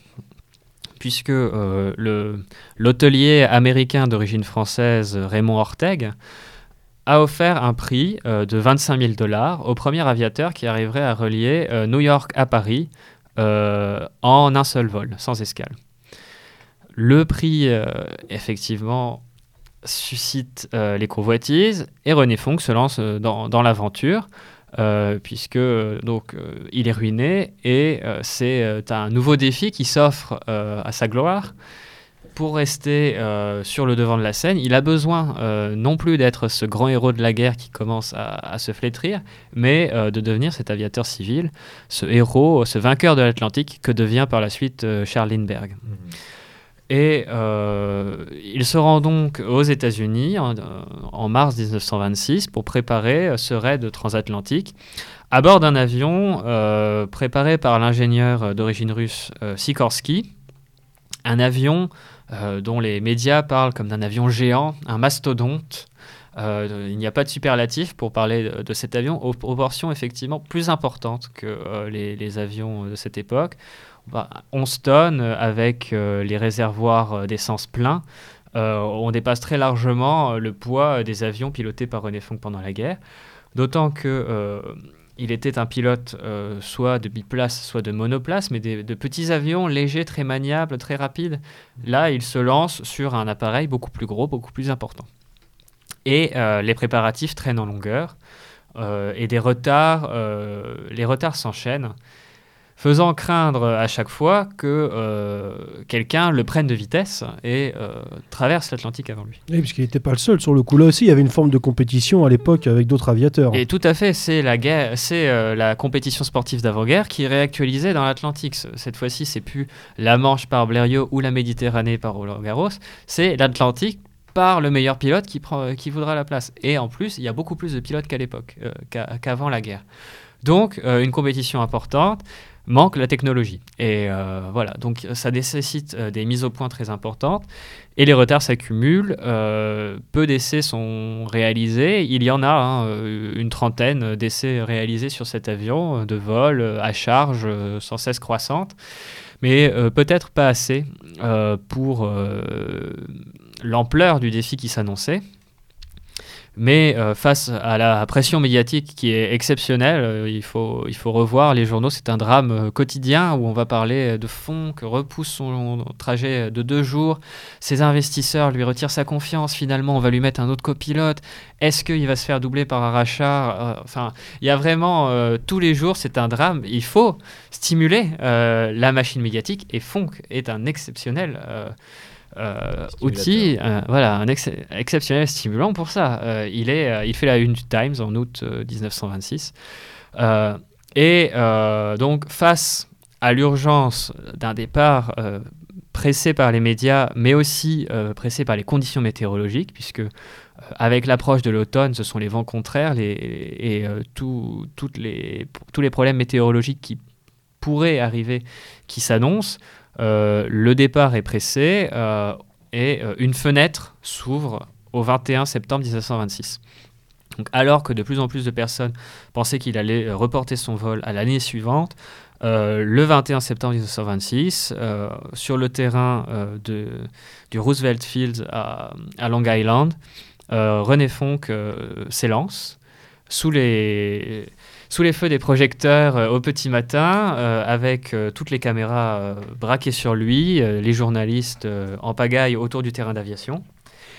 et donc ce départ de cet avion de 11 tonnes avec un équipage de 4 personnes est complètement manqué puisque après une centaine de mètres, une roue cède probablement sous le poids de l'avion. et même si on a des versions alternatives qui parlent d'un gouvernail qui euh, se serait détaché, euh, euh, mais toujours à cause de la roue. Donc, en tout cas, la roue cède de toute évidence sous le poids de l'avion. L'avion pivote et se retourne et prend immédiatement feu puisque les, réservoirs sont pleins d'essence. Et sont prisonniers les deux membres d'équipage, le radiotélégraphiste et le navigateur qui étaient à l'arrière de l'avion. Mais euh, René Fonck et son copilote arrivent, eux, à s'extraire, euh, puisqu'ils euh, sont à l'avant et arrivent à, passer le cockpit. Mais donc voient s'éteindre dans les flammes leurs, deux compagnons d'aventure. Et ce, drame, qui intervient donc devant les médias du monde entier, est un échec retentissant qui, à mon sens, euh, c'est à ce moment-là que bascule véritablement l'image de fond de, ce pilote invincible pendant la Première Guerre mondiale, qui semblait tout réussir, puisque on n'avait pas vraiment parlé de l'échec, euh, on parle pas vraiment des faillites au final surtout pas quand c'est Fonck. Et euh, pareil, euh, l'échec électoral, bon, c'était un coup des communistes. Enfin, puis pareil, on n'en parle pas trop. Là, devant, euh, sous les yeux du monde entier, il rate. Il y a deux morts et c'est probablement de sa faute puisque il aurait été, et ça renvoie aussi à la personnalité qu'on lui prête dans la Première Guerre mondiale, trop orgueilleux de croire que lui, sur cet énorme avion, pourrait reproduire son exploit de la Première Guerre mondiale, qui coûte finalement la mort à deux de ses compagnons et qui lui coûte aussi, peut-être à lui, le début d'une d'une certaine forme d'oubli, euh, oubli qu'on va évoquer un peu plus tard dans l'émission. Je, crois qu'on a, on a, adressé un beau portrait euh, de notre ami, euh, de notre star du soir, René Fonck. Il est temps à présent, chers auditeurs, de marquer une petite pause musicale. Alors, on, a hésité entre le fait de vous mettre de la new wave et de chercher un chant euh, Première Guerre mondiale, on, a pris l'option 2 finalement. Parce qu'on n'a pas trouvé de new, de voilà, voilà, on est tellement inculte que. Du coup, on va écouter tous ensemble un chant chanté certainement par euh, nos camarades de nos ancêtres les poilus. Vous n'aurez pas l'Alsace et la Lorraine.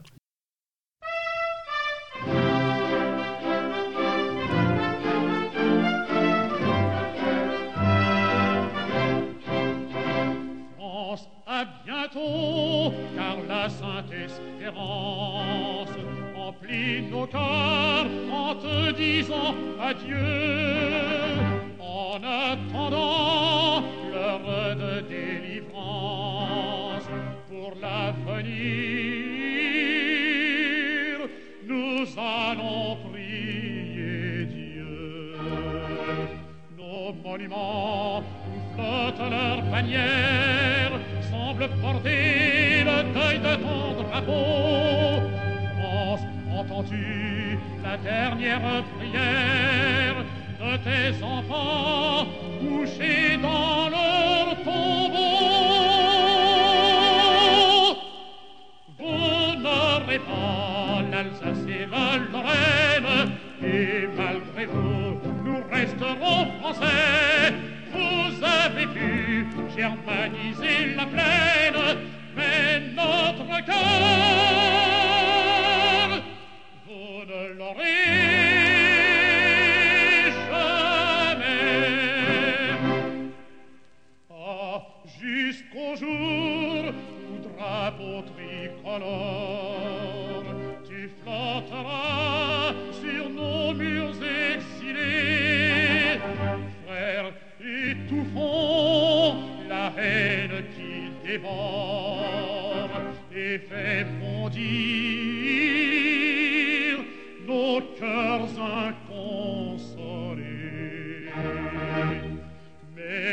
jour où la France meurtrie reformera ses nouveaux bataillons. Au cri sauveur jeté par la patrie hommes, enfants,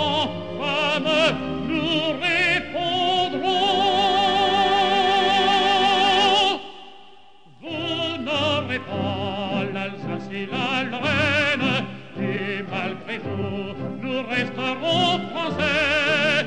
Vous avez vu germaniser la plaine, mais notre cœur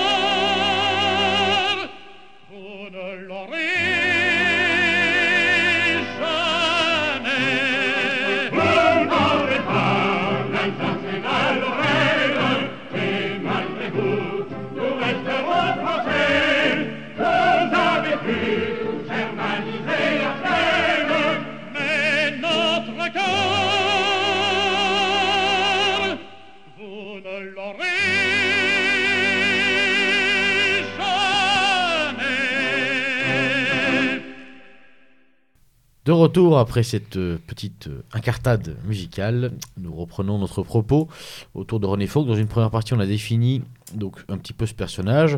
Si, si ce récit vous a intéressé, vous pouvez évidemment acquérir euh, le, travail de, de, Damien Coulon, constitué dans un livre, hein, René Fonck, As des As et pilote de la Grande Guerre. C'est un livre qui est très intéressant pour l'avoir lu et vous trouverez dedans tout un tas de dissertations très intéressantes aussi sur des détails historiques. Mais euh, c'est la petite histoire qui fait la grande. Voilà, on a des, des- des débats pour savoir si Fonck est vosgien, alsacien, euh, ce qui serait pas un peu breton. Non, ça c'est pas vrai. enfin bon, voilà. Euh, le, le nom de son escadrille, il y a un certain nombre de témoignages, il y a beaucoup de références aussi au, au livre d'autobiographie, en tout cas de récits des combats qu'a écrit René Fonck, à savoir Mes combats. En- bon, c'est un livre qui est très documenté, donc je vous encourage à l'acquérir si le sujet vous intéresse. À présent, il est temps pour nous de parler euh, de, René Fonck, euh, d'examiner René Fonck sous un autre prisme, à savoir celui de la propagande. Alors, pour poser un petit peu le contexte, la Première Guerre mondiale est une guerre euh, aussi particulière qu'elle est totale. C'est une guerre qui mobilise le pays entier. hein. Les hommes sont au front, les femmes doivent assurer... pardon, Marlène Schiappa, mais enfin bon, je- je décris un contexte historique. Les, femmes doivent assurer, en tout cas, le- le roulement de la nation pendant ce temps-là, donc euh, elles, se, mettent à faire les travaux qu'elles ne faisaient pas avant. On a aussi cette image un peu d'épinal, sans, faire de jeu de mots, euh, à propos de René euh, on a- aussi cette image un peu d'épinal des, femmes dans les usines qui font les munitions. Bon là encore, euh, je, vois l'historien qui, qui secoue la tête, il y aurait sans doute beaucoup à dire. En tous les cas, c'est une guerre totale qui implique donc toute la société, qui demande des sacrifices à tout le monde. Ça c'est vrai, ne serait-ce que par le nombre de morts. Alors, l'État a-t-il besoin, euh, Monsieur Coulon, l'État a-t-il besoin de faire de la propagande? Et si oui, euh, comment est-ce que celle-ci, rapidement, parce qu'on pourrait encore en parler deux heures, mais comment est-ce que celle-ci va évoluer pendant, cette Première Guerre mondiale Vis-à-vis évidemment du civil? Alors, les aviateurs euh, vont effectivement assez rapidement servir de, d'instrument de propagande.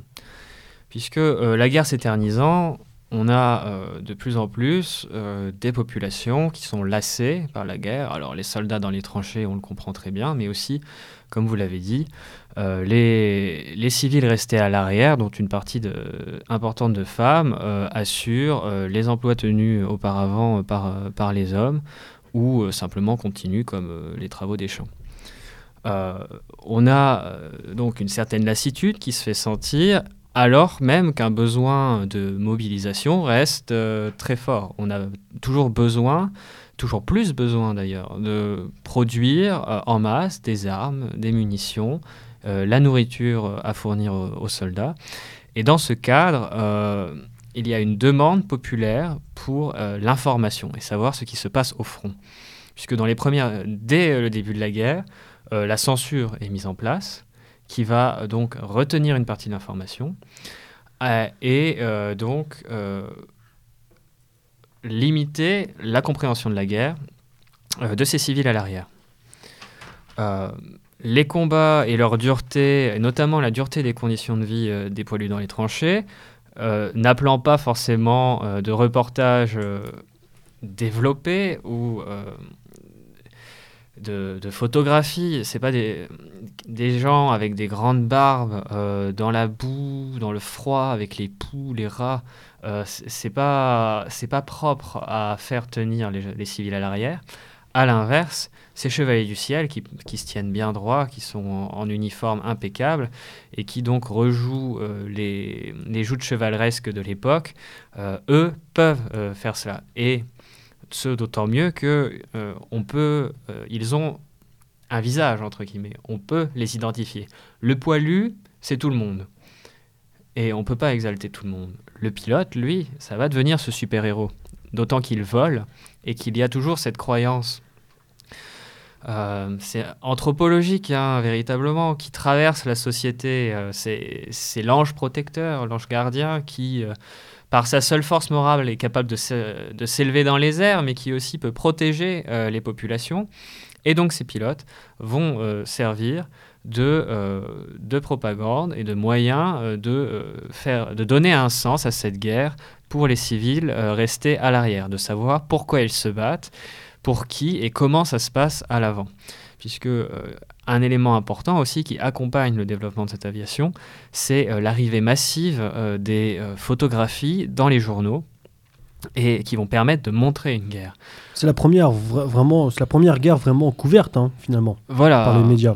Alors, les vidéos, photos. Euh. Tout à fait. Euh, qui est une information qui est toujours contrôlée par l'État évidemment, mais euh, qui va effectivement prendre ces, comme nouveau support ces nouvelles techniques que sont le, cinématographe, la photographie, et qui ajoute à la modernité de cette guerre. On a des instruments modernes et euh, dans tous les secteurs qui donc permettent de relayer cette information. Et dans ce cadre, les pilotes sont beaucoup plus propres euh, à euh, être mis en image que, les, que les poilus. Et servent donc cette propagande dont effectivement l'État a besoin pour permettre aux civils à l'arrière de tenir et donc de donner hein, ce sens euh, à cette grande croisade patriotique qu'on leur vend mais euh, qu'ils ne sont pas euh, ne voient pas voilà qu'ils ne voient pas de, ce point de vue là René Fonck il, a c'est plutôt un, bel homme hein, René Fonck la photo qui est en qui est en couverture de, de votre livre en témoigne on, on, découvre un beau jeune homme bien coiffé un regard d'aigle avec un très bel uniforme. de ce point de vue-là, René Fonck, finalement, c'est un peu l'instrument parfait. Tout à fait. Et euh, comme, euh, comme ses camarades aviateurs d'ailleurs, puisque le recrutement dans l'aviation se fait très jeune. Euh, et de plus en plus jeune d'ailleurs, à mesure que la, guerre avance, on est à plus de 90% des effectifs dans, dans, le groupe de pilotes que j'étudie, on a plus de 90% des pilotes qui ont moins de 25 ans quand ils entrent dans l'aviation. Donc des hommes très jeunes, dans la force de l'âge, qu'on recrute aussi pour leur capacité physique, puisque comme on le disait tout à l'heure, euh, en altitude, euh, il y a moins d'oxygène, euh, il faut tenir le froid, et puis ça reste assez physique, mine de rien, hein, de tenir cet avion. Hein, il n'y a pas de commande assistée à cette époque. Hein. Donc, et là, des, de jeunes athlètes, en fait, qui sont, qui sont envoyés au front. et donc, dans ce cadre, les pilotes sont les instruments parfaits et dans la continuité, là encore, euh, de, de, ces sportifs d'avant-guerre dont on voyait déjà pas mal de portraits dans la presse, mais euh, de façon renforcée euh, avec la guerre aérienne. Et alors, est-ce qu'on va chercher aussi à illustrer les combats dans, cette, dans, cette, dans cette propagande, dans cette couverture de la guerre par les médias? Est-ce qu'on va chercher à illustrer les combats? Alors, les illustrer par des illustrations ou peut-être par des récits aussi?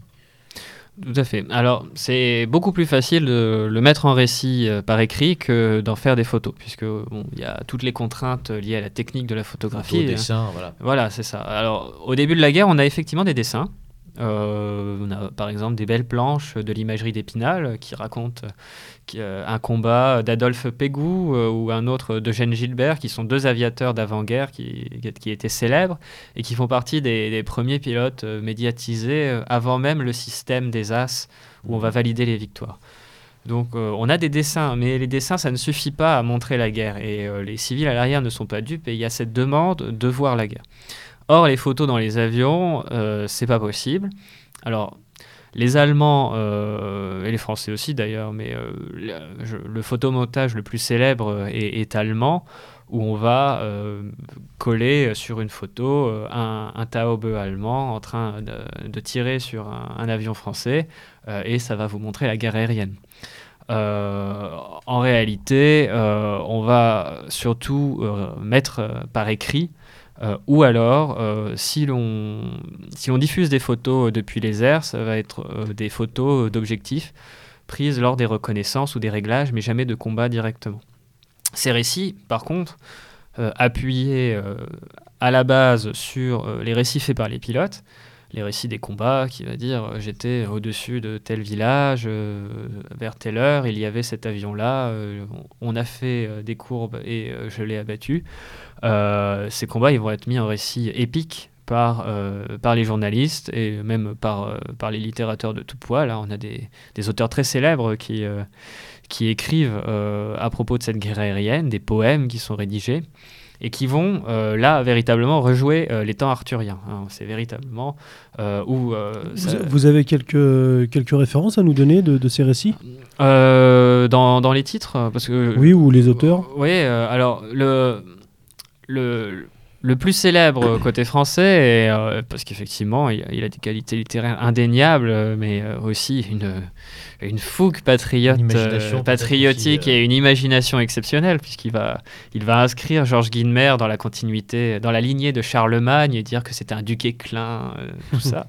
Donc, un, un style qu'on n'oserait plus aujourd'hui. Mais donc, c'est Henri Bordeaux pour la vie héroïque de Georges Guinemer. Donc, juste après la mort de Georges Guinemer, il écrit cette vie héroïque qui est une biographie euh, en partie euh, inspirée de correspondances de Guinemer, euh, de mais aussi de témoignages de sa famille, et qui, euh, à la façon d'une chanson de geste, hein, d'ailleurs, il, il décompose son livre non pas en chapitres, mais en chants, Mhm. hein, comme une, une épopée. Et donc, c'est véritablement le livre emblématique de cette littérature.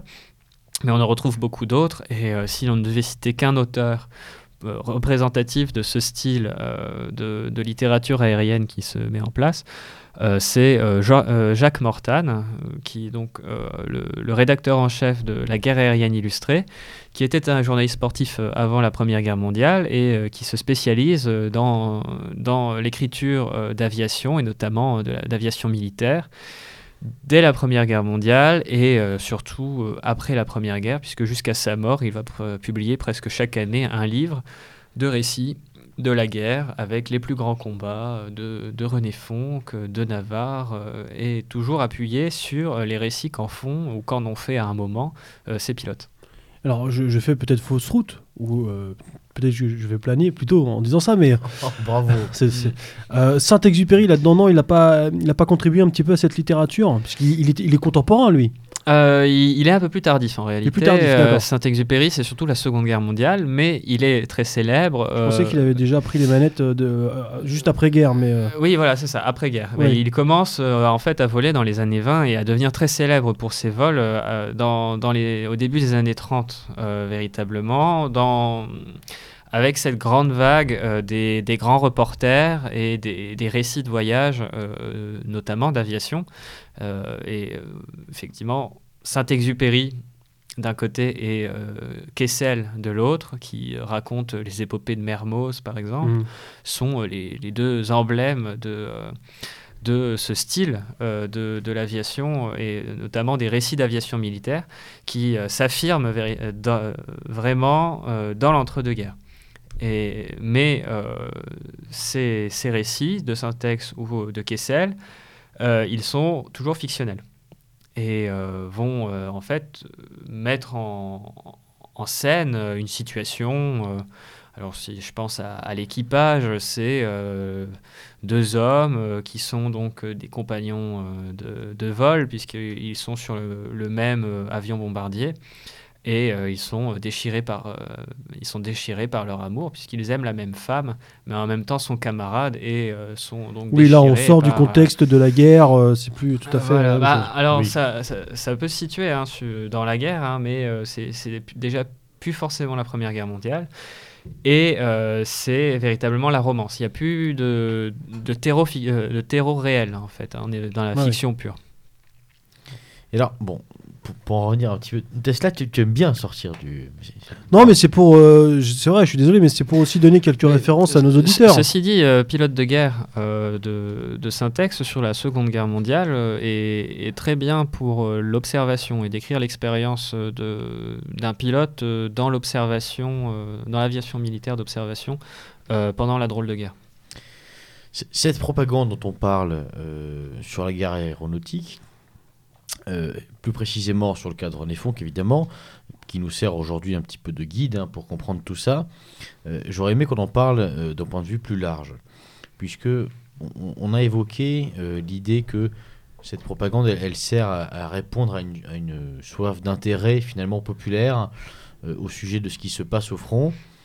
Euh, n'y a-t-il pas aussi, euh, et, là je marche un peu sur des œufs, euh, n'y a-t-il pas aussi d'autres volontés à travers cette propagande, d'autres d'au- d'autres volontés pardon, gouvernementales qui seraient finalement d'attiser une velléité belliqueuse sur le peuple ou au contraire, au contraire vers la fin de la guerre, petit à petit d'apaiser les choses? Comment est-ce que comment est-ce que c'est géré de ce point de vue-là?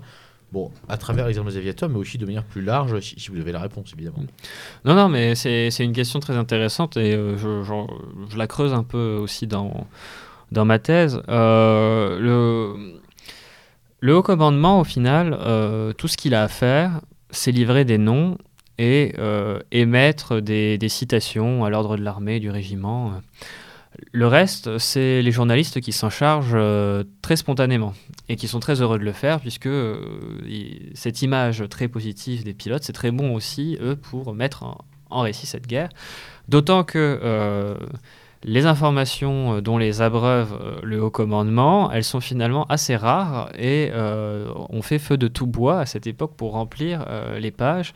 Donc, le, euh, le haut commandement et le gouvernement en général n'a pas forcément besoin de donner beaucoup de matériel et euh, d'insister sur certains points pour que les journalistes s'en chargent eux-mêmes.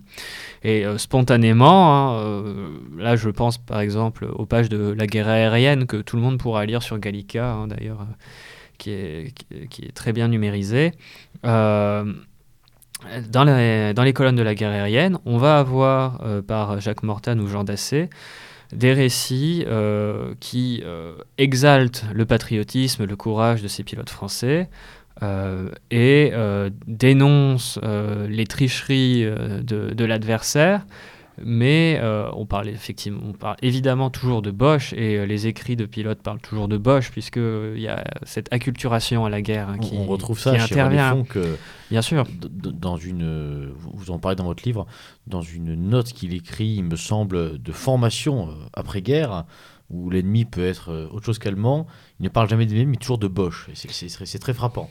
Oui, ça, il reste toujours sur cette idée du Bosch, c'est normal, euh, c'est certainement pas le seul, hein, ça fait partie d'un ensemble bah, de ce qui a fait dire aux historiens euh, qu'il existait des cultures de guerre, hein, de donc cette idée hein, d'un vocabulaire, d'un ensemble de codes aussi, qui perdurent et survivent à la guerre. Et donc dans ce cadre-là, font qui rentre parfaitement dans le moule, et euh, il est... Il est aussi question, il me semble, à ce moment-là, euh, de, ce qu'il a écrit euh, en mai 1918, en préface de euh, La guerre des nuits racontée par ses morts, où euh, il parle de sa haine viscérale pour l'ennemi allemand et de sa joie à, à tuer l'adversaire, des propos qu'il euh, tempère hein, deux ans plus tard dans Mes combats, mais parce qu'il s'insère dans ce substrat plus global d'une guerre patriotique, de la grande croisade qu'on n'arrête pas de narrer, et euh, de cette guerre, hein, il fait ce qu'on attend de lui au final, hein, euh, c'est-à-dire, euh, c'est dire sa haine de l'adversaire, l'affirmer et euh, la, la manifester en action, en tuant les adversaires, et ce qu'il fait euh, de toute façon le mieux, le mieux du monde. Et puis, il n'y a, aucun regret hein, dans, dans ses propos euh, Bien sûr, sur, le, sur le fait d'avoir euh, d'avoir tué. euh, c'est euh, pas un enfant de cœur, notre Alors, ami Fonck. hein. aussi certainement que la victoire est inéluctable. C'est ça. Il y, a- il y a aussi le fait que c'est des combats qui sont, et là je, je prends des guillemets, mais un peu propres finalement, le combat aérien. J'abats un avion, je vois un avion tomber.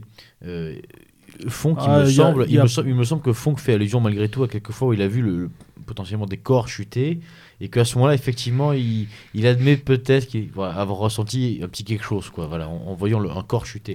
Donc il y a quand même une, selon moi, euh, une différenciation à, établir entre euh, euh, le fait de voir un avion tomber et le fait de comprendre qu'on a tué quelqu'un. Et peut-être que pour un jeune de 22 ans qui est complètement pris par déjà l'accomplissement d'un rêve qui est celui d'être aviateur et aussi finalement guerrier, et puis bon, s'il est patriote en plus, cette idée patriotique, le discernement n'est pas si simple. Tout à fait. Alors, il faut ajouter que cette mention, il l'a fait en 1920. Donc la guerre est finie, les choses se sont un peu calmées. Il est député déjà, donc on peut, on peut modérer un peu le propos. Il y a, aussi hein, cette idée que la guerre aérienne, on abat des avions et pas des hommes. Ça, c'est tout à fait net. Mais euh, dans la guerre, euh, on a euh, régulièrement des photos de pilotes qui posent, qui prennent la pose devant leurs victimes. Alors, c'est soit des débris d'avions qui manifestent bien la destruction et l'anéantissement total de l'adversaire, soit aussi parfois des corps, et euh, c'est tout aussi parlant. On, on retrouve euh, des photos de pilotes qui posent fièrement devant ces trophées. Bah, il, a- il arrivait régulièrement, enfin régulièrement, je sais pas, mais il arrivait que euh, le, pilote qui a abattu donc vienne se poser auprès de, de, de- l'avion qui s'est écrasé pour s'assurer justement que le pilote soit bien mort et si cas échéant l'exécuter. Ça, ça arrive aussi. Hein. Oui, oui, certainement. Mais alors justement, ce qui est intéressant aussi, c'est que ça, on en, on en entend jamais parler. Il n'y a aucun témoignage, ou alors pas à ma connaissance en tout cas, qui le mentionne, alors que ça s'est forcément produit. J'ai trouvé récemment un témoignage d'un pilote qui, euh, qui confesse à demi-mot avoir, euh, après avoir abattu son adversaire, euh, tiré à la mitrailleuse sur l'avion pour être sûr qu'il était bien mort. Mais c'est tout ce qu'il dit. Il est pas, il s'est pas posé, il n'a pas essayé de faire autre chose, il a juste tiré la mitrailleuse. On reste un peu dans le mythe aussi, finalement, du, du chevalier. Quoi. Ouais, de la guerre sans violence. pas du cheval pour l'achever. Quoi. Et de la guerre sans violence. C'est cette idée que ce, ce n'est pas euh, une vraie guerre qu'on fait, c'est une guerre de chevaliers et euh, qui se passe contre des avions. On gagne des victoires, on, non pas, on ne tue pas des ennemis, hein, c'est pas un assassinat, c'est rien du tout. C'est euh, juste une victoire de plus sur un palmarès. Alors aujourd'hui, on parle beaucoup, notamment pour les soldats qui reviennent de tête d'opération, euh, Mali, Afghanistan, etc. On parle beaucoup de stress post-traumatique. Alors que bon, aujourd'hui, un jeune de 22 ans qui part avec l'armée française, euh, il tue peut-être pas 75 personnes euh, d'un coup, enfin, j'espère, pour eux en tout cas. Euh, comment est-ce qu'ils ont vécu ça, les aviateurs, et plus précisément Fouque Est-ce qu'on a des informations là-dessus? Parce que bon, mine de rien, 75 personnes euh, à minima euh, descendues à euh, 22 ans. Peut-être qu'arrivé à la trentaine, on, quand on fait un peu le bilan, euh, on, on se pose peut-être certaines questions quand même. Voilà. Euh, non, mais pardon, c'est 75 avions. Oui, voilà, c'est ça. Euh, plus de gens. 75, 75 avions ou ballons d'observation, hein, parce que sont aussi compris euh, les, les ballons d'observation. Mais euh, donc effectivement, sans doute plus euh, de personnes, puisque la plupart du temps, c'est des biplaces, voire des triplaces qui sont abattus, euh, qui sont les avions les plus faciles au final à abattre. Euh, Les ballons, ça devait être quand même bien simple aussi. bah, euh, alors c'est. Je, je peux me tromper. Hein, Non, mais- non, non, non, euh, ça, effectivement, ça paraît plus simple. Euh, ce qui est souvent contesté par les aviateurs, puisqu'il faut descendre à des altitudes très faibles pour pouvoir atteindre ces Ah ballons oui. d'observation qui n'évoluent pas très haut et qui sont très bien protégés par la DCA. Donc, c'est un ensemble de choses à voir, mais euh, effectivement, on peut quand même penser que c'est plus simple d'abattre un avion, euh, un ballon d'observation statique que euh, avion euh, dans les airs. Bon, ça, ça, je pense que ça restera du domaine de l'expérience des pilotes et que ce serait très difficile pour nous de, de l'appréhender. Pour ce qui est du, PTSD, donc Fonck, dans ses écrits, ne- n'en parle jamais. euh, n'évoque jamais être traversé, euh, si un petit peu d'un justement quand il voit ce pilote qui se détache de l'avion, euh, mais euh, jamais vraiment, jamais vraiment de regret. Ça, C'est normal parce que c'est un Et phénomène. ça fait Le partie. post-traumatique, c'est faiblesse. Mais encore aujourd'hui dans l'armée, c'est pas des choses qu'on dit. quoi. Ouais, ouais, bien sûr. Donc il y a une allusion à, à des mauvais rêves que parfois il fait, mais c'est pas lui qui fait la référence directement. C'est une allusion dans un petit texte quasiment pas diffusé, donc euh, quasiment rien. Pour euh, ce qui est des aviateurs dans leur ensemble, puisque euh, maintenant j'ai étendu mon, mon analyse, clairement, il y a des pilotes qui euh, ont des PTSD. Euh, c'est très net. euh, qui ont- PTSD, c'est le stress post-traumatique. oui, pardon, excusez-moi. Euh, oui, donc qui ont des stress post-traumatiques. Euh, très nettement. Euh, un très célèbre, euh, dont la folie défraie, euh, la chronique dès la guerre, c'est Jean Navarre, qui, qui a gagné le surnom de Sentinelle de Verdun lors de la bataille de Verdun, où a, qui a été le meilleur des As au début de la guerre et qui rapidement sombre dans la folie avec donc on parle de folie à cette époque parce qu'on n'a pas d'autres mots pour qualifier en étudiant le dossier et en raffinant un peu, on se rend compte effectivement que c'est un, syndrome post-traumatique aggravé à partir de la mort de son frère jumeau. Euh, et euh, toute la fin de sa vie, euh, en fait, part complètement en vrille. Il a régulièrement des altercations, il est interné et meurt en vol peu avant, peu avant le, 10 le 14 juillet 1919. Euh, Il y a d'autres, euh, et j'ai d'autres cas, comme euh, un as comme Robert de Bonnefoy, par exemple, qui lui aussi lui, ça arrive plus vers la trentaine, dans les- euh, plus vers dans les années 30. Donc, quand, il arrive en fin de trentaine, début de quarantaine, euh, là aussi, il y a exactement les mêmes symptômes. Euh, il va s'en prendre aux forces de l'ordre, euh, des accès de violence terribles, euh, des stress, euh, des, épisodes, des épisodes de dépressifs, euphorie. euh, il va nier les faits. Enfin, il y a, vraiment euh, tous les symptômes qui sont réunis.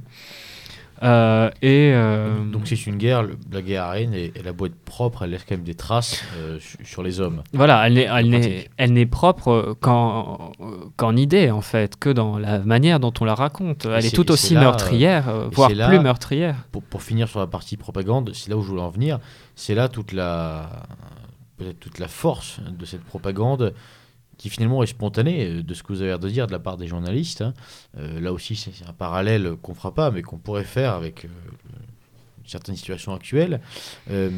Toujours est-il que c'est peut-être là toute la force de cette propagande qui est faite autour de, cette guerre, c'est de, de faire croire que tout ça n'existe pas, qu'il n'y a pas de qu'il n'y a pas de traces laissées sur les hommes et que la guerre est réellement propre. Et est-ce que cette propagande a fonctionné sur le moment? Tout à fait. euh, l'image du pilote de chasse que vous voyez dans Top Gun, euh, elle est directement, elle découle directement euh, de de la Première Guerre mondiale. Ce, pilote infaillible, jeune, à qui rien n'arrive parce que il est un peu insouciant, mais en même temps il est très bon, donc il arrive à, ses fins. C'est, ce n'est que très récemment que l'on a commencé à mettre en, en évidence ces, euh, ces maladies, euh, les, les souffrances endurées par les, par les pilotes. C'est, vraiment, là, on est dans les développements de, de l'histoire de la Première Guerre mondiale depuis 5 ans. hein. Avant 5 ans, euh, on n'en parlait jamais. D'accord. C'est très nouveau. Et alors, puisqu'on parle de mémoire, et ce sera donc le sujet de notre dernière partie euh, sur René Fonck, puisqu'on parle de mémoire, comment on va s'intéresser au, de savoir co- comment est-ce que sa mémoire finalement a, a traversé les années qui ont suivi la, Première Guerre mondiale. On a, commencé un peu à parler de ses échecs. J'ai cru comprendre qu'il y a eu plus qu'un échec, une erreur euh, de sa part peut-être au moment de la Seconde Guerre mondiale, une erreur en tout cas euh, du point de vue de l'histoire, puisque euh, il, s'agit euh, d'une collaboration hein, de, René Fonck à l'époque avec euh, les, occupants allemands, donc durant la Seconde Guerre mondiale. Est-ce qu'on peut revenir un petit peu là-dessus, reposer les choses et essayer de comprendre dans quelle mesure ça aurait pu jouer dans un oubli certain j'allais dire éventuel, mais non, l'oubli est certain pour René Fonck. Est-ce que ça a joué ça ou pas du tout? Oui, alors, tout à fait. C'est, à dire vrai, euh, la première motivation de mon livre. J'étais parti de ce constat, euh, habitant euh, pas très loin de, donc du patelin de, René. J'étais parti du constat qu'il y avait cette situation où localement, voire très localement, on entretenait sa mémoire, mais au final, on ne savait pas trop qui c'était. Et donc l'association de mémoire, mémoire de René Fonck à Saulcy-sur-Meurthe, qui promouvait sa mémoire, avait euh, donc des revendications mémorielles en demandant plus de publicité. Et euh, les différentes biographies qui ont précédé la mienne incitaient systématiquement sur l'oubli injuste lié à la période de Vichy, alors qu'on avait un grand héros de la Première Guerre mondiale. Donc moi, ma motivation première, c'était euh, de voir est-ce que un oubli est juste ou injuste? C'est pas forcément à l'histoire de le déterminer, mais ça, on reviendra peut-être euh, un peu plus en détail dessus. Euh, et euh, est-ce que c'était forcément lié à la Seconde Guerre mondiale? Est-ce qu'il n'y avait pas des raisons objectives pour qu'on ne se souvienne pas d'un héros plus ou moins créé par la propagande? C'est un peu exagéré de le dire, mais qui a quand même beaucoup profité de la propagande. Est-ce que c'est pas normal d'oublier un héros comme ça? Et donc j'ai commencé à, à creuser dans cette direction, à voir euh, donc la première partie de la vie de René, euh, de René Fonck, je vais arrêter de l'appeler René parce que ça fait trop. euh, Il- il est- C'est presque un. il est trop C'est un intime du coup C'est maintenant. c'est un, c'est un compagnon depuis euh, plusieurs années maintenant, donc euh, c'est vrai qu'on est devenu proche. Mais euh, et de voir euh, également du coup dans sa Seconde Guerre mondiale ce qui s'était passé, puisque là aussi, euh, quand bien même elles avançaient un oubli injuste euh, d'un pilote euh, en raison de sa Seconde Guerre mondiale, euh, les biographies n'étaient pas allées voir ce qui s'était passé dans la, Seconde Guerre mondiale. Donc c'est toujours un peu surprenant, qu'est-ce qu'on cache Et donc en creusant un peu plus en détail, effectivement, à l'entrée en guerre, donc René Fonck est promu colonel et, est affecté dans l'inspection de la chasse. Donc il fait la tournée des bases aériennes. Il remet des médailles de temps en temps. Et euh, à la défaite, euh, donc le maréchal Pétain est, élu, euh, n'est pas élu, il est nommé chef de l'État français. il reçoit les pleins pouvoirs. voilà, il reçoit les pleins pouvoirs. Merci de m'aider. Je commence un peu à fatiguer. et donc, le maréchal Pétain prend le pouvoir et René Fonck est intégré à son conseil privé, un conseil officieux, euh, en tant que conseiller euh, aux affaires qui pourraient l'intéresser. Puisque, euh, et c'est le, principal fondement de, ce, rapprochement, René Fonck, dans les années 30 et depuis le début des années 30, insiste régulièrement et rend des hommages appuyés de façon régulière euh, à euh, Hermann Göring, qui est euh, lui aussi un as de l'aviation allemande. C'est lui qui a repris le flambeau de Manfred von Richthofen après la mort donc, du Baron Rouge, et qui garde une grande gloire par ce fait. Hein. C'est aussi pour ça que c'est une des figures de proue du nazisme, c'est par cette position-là. Euh, et euh, donc, fort de cette relation à Göring qu'il ne cesse euh, de ressasser dans les journaux, René Fonck est donc un proche conseiller de Pétain voué à servir de messager euh, entre Pétain et Göring euh, quand la situation l'exigerait, puisque euh, les communications entre les deux pays pouvant être compliquées, et le maréchal Pétain aimant par-dessus tout s'entourer d'une cour de fidèles et se multiplier les canaux pour atteindre son objectif. Donc là, l'idée, c'est d'avoir un messager de plus pour faire passer certaines notes. Et c'est ce qui se passe. En plus de ce, rôle de messager, euh, René Fonck, euh, alors, est-ce que Pétain lui demande ou est-ce que René Fonck le fait spontanément? Il y a peut-être un peu des deux.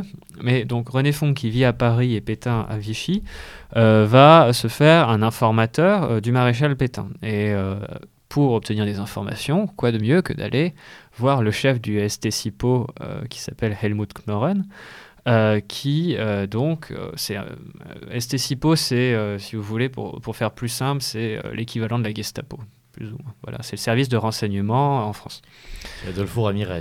voilà, c'est Adolfo Ramirez un peu, mais en, en, beaucoup moins impliqué quand même, puisque voilà, lui ne va pas jusqu'à mettre le brassard et arrêter des gens. Euh, il se contente d'avoir des contacts réguliers avec, euh, avec les Allemands, ce qui est déjà beaucoup en soi. Euh, et sa défense, c'est qu'il prenait des renseignements pour aller ensuite transmettre au maréchal, donc lui donner des informations. Une forme d'espion finalement. Voilà, c'est ça. Lui s'imagine comme un espion. Clairement, c'est ce qui ressort des, de, sa, de sa défense postérieure, hein, puisqu'à la fin de la guerre, il doit s'expliquer.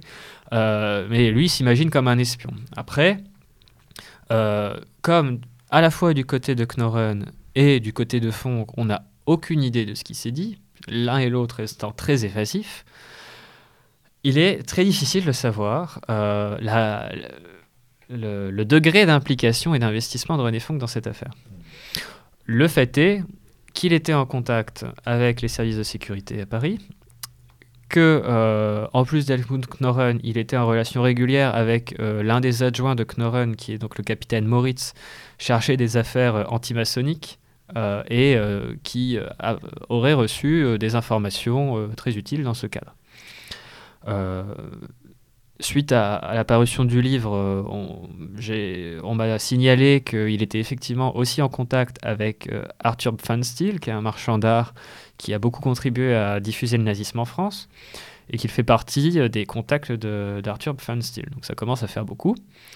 Euh, à sa décharge, et c'est là que entre la compétition mémorielle dans cette euh, mémoire de Vichy travaillée par le, la dichotomie collabo-résistant, des réalités qui sont en fait sans doute plus imbriquées euh, que cela, euh, même si René Fonck est, nettement plus du côté euh, collabo que du côté résistant, hein, il faut être clair tout de suite. mais il rend quand même des services à, certains de ses amis pour aménager des peines ou obtenir certaines libérations. Il aiderait aussi euh, une. Enfin, il aide, puisqu'il y a plusieurs témoignages qui le confirment. euh, il aide euh, une. euh, deux jeunes filles juives euh, à la fin de la guerre euh, à, être, euh, à se cacher.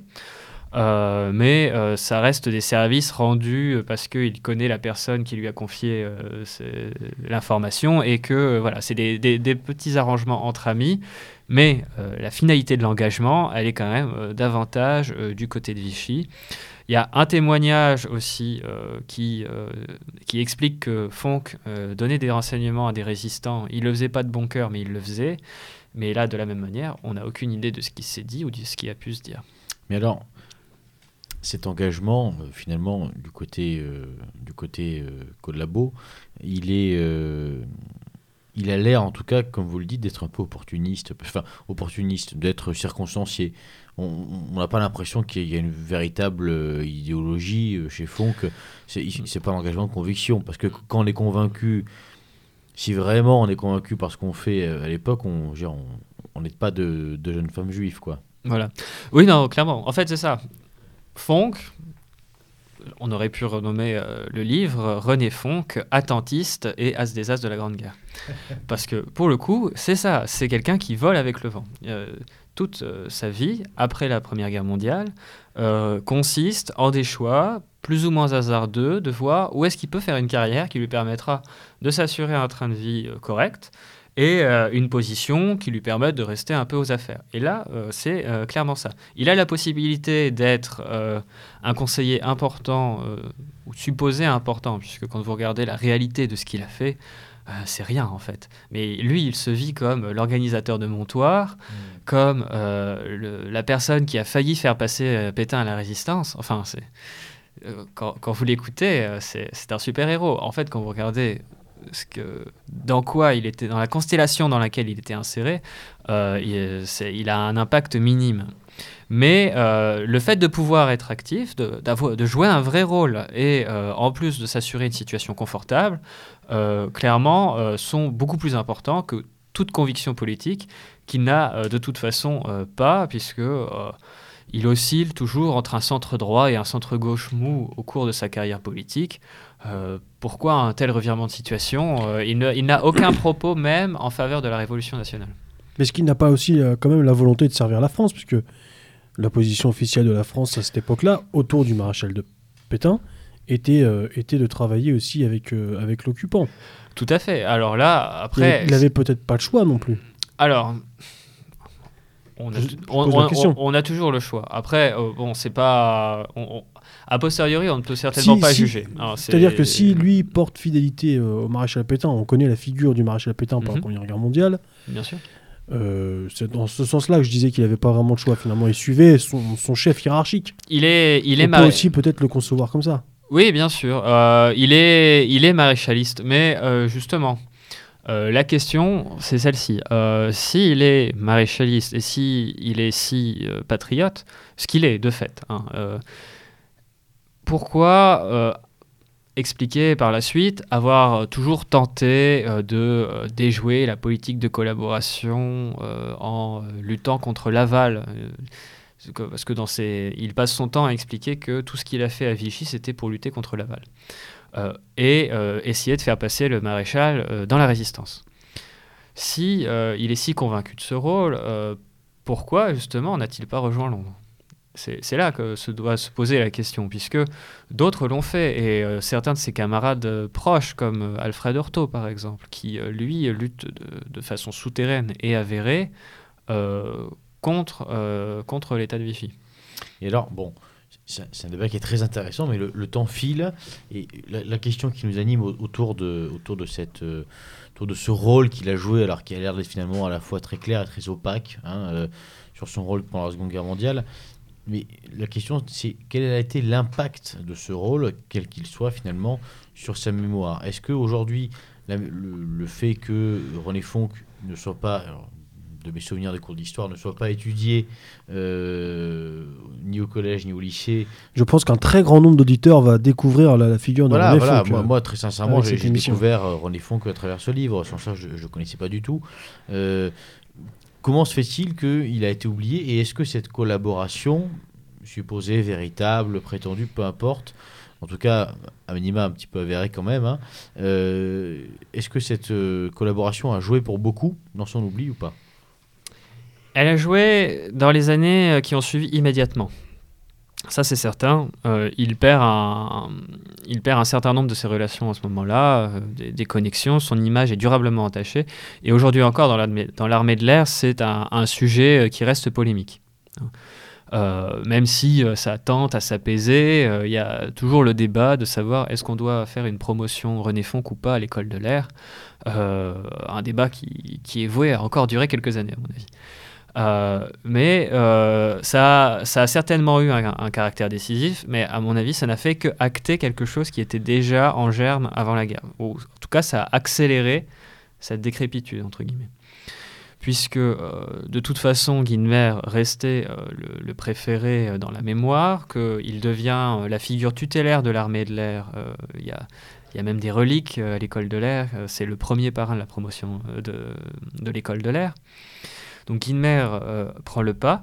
Et puis surtout, euh, si on n'apprend pas euh, René Fonck dans les manuels scolaires, c'est simplement parce que le travail d'histoire a progressé et l'équilibre mémoriel, entre guillemets, a été plus ou moins rétabli. non pas en la faveur des aviateurs, qui étaient finalement une minorité dans la guerre, mais euh, bien du poilu, qui est ce grand héros, c'est le héros de la Première Guerre mondiale. C'est lui qui est sous l'arc de triomphe, c'est le soldat inconnu, c'est lui le héros de la guerre. Et euh, logiquement, c'est de lui dont on parle. On va plutôt parler de la masse, de ces, millions qui étaient dans les tranchées, euh, là aussi de ces millions de femmes à l'arrière. C'est aussi pour ça que... euh, euh, elles font leur entrée, certes euh, tardivement euh, dans les livres d'histoire, mais elles sont là maintenant, puisqu'on on rétablit progressivement, le travail d'histoire rétablit progressivement euh, le poids réel, entre guillemets, euh, de, euh, des personnes dans la guerre, euh, des prix d'une certaine propagande, puisque c'est un ce héros-là, au euh, au même titre que tous les autres euh, héros de la guerre, avait le droit d'être honoré, sauf que lui a bénéficié de, de la propagande. Pourquoi plutôt lui que l'ami Trébuchon, qui était le dernier poilu tué Mais alors, peut-être que, peut que pour qu'on l'imaginaire collectif euh, connaisse plus René Fonck, il aurait peut-être dû euh, mourir au combat finalement, après ses 70 Et victoires. ça, c'est ce que tout le monde. euh, c'est c'est La légende aurait été complète. C'est ce que tout le monde lui a souhaité après 45, après tout. hein. C'était Et vraiment. d'ailleurs, en 45, pourquoi il a pas repris le manche en 45 Euh, Parce que euh, il est déjà âgé. Euh, après 45, euh, il volait déjà plus beaucoup euh, avant la guerre, euh, il faut le dire. Euh, mais euh, en Il a 40 quel âge en- mondiale? En, en 45, euh, il a donc 51 ans. Euh, donc 51 ans, c'est déjà âgé. Euh, en plus, euh, Là, il est passé de 16 à 12 sur 10 à la vision. voilà, certainement. Bon, il n'avait pas de lunettes, même à la fin. Mais euh, il, il est certainement plus âgé, en, en moins bonne forme, assurément. Et de toute façon, on n'a- plus intérêt à, à voler, a priori. euh, c'est plus dans ses intérêts. Et puis, on va plus forcément lui passer d'avion non plus pour, pour faire ses tours, puisque euh, il n'est pas euh, évincé de l'armée de l'air, mais euh, n'est certainement plus non plus en odeur de sainteté. Donc, euh, Alors, une dernière question euh, autour de cette thématique. Un peu plus largement, on va, on va laisser René Fonck tranquille. Euh, la, la mémoire de la Première Guerre mondiale, est-ce que c'est une mémoire qui est difficile? Bon, on, on sait que celle de la Seconde Guerre mondiale est très difficile sur plein d'aspects parce qu'elle touche, elle touche euh, au plus profond encore des mémoires qui sont très vives.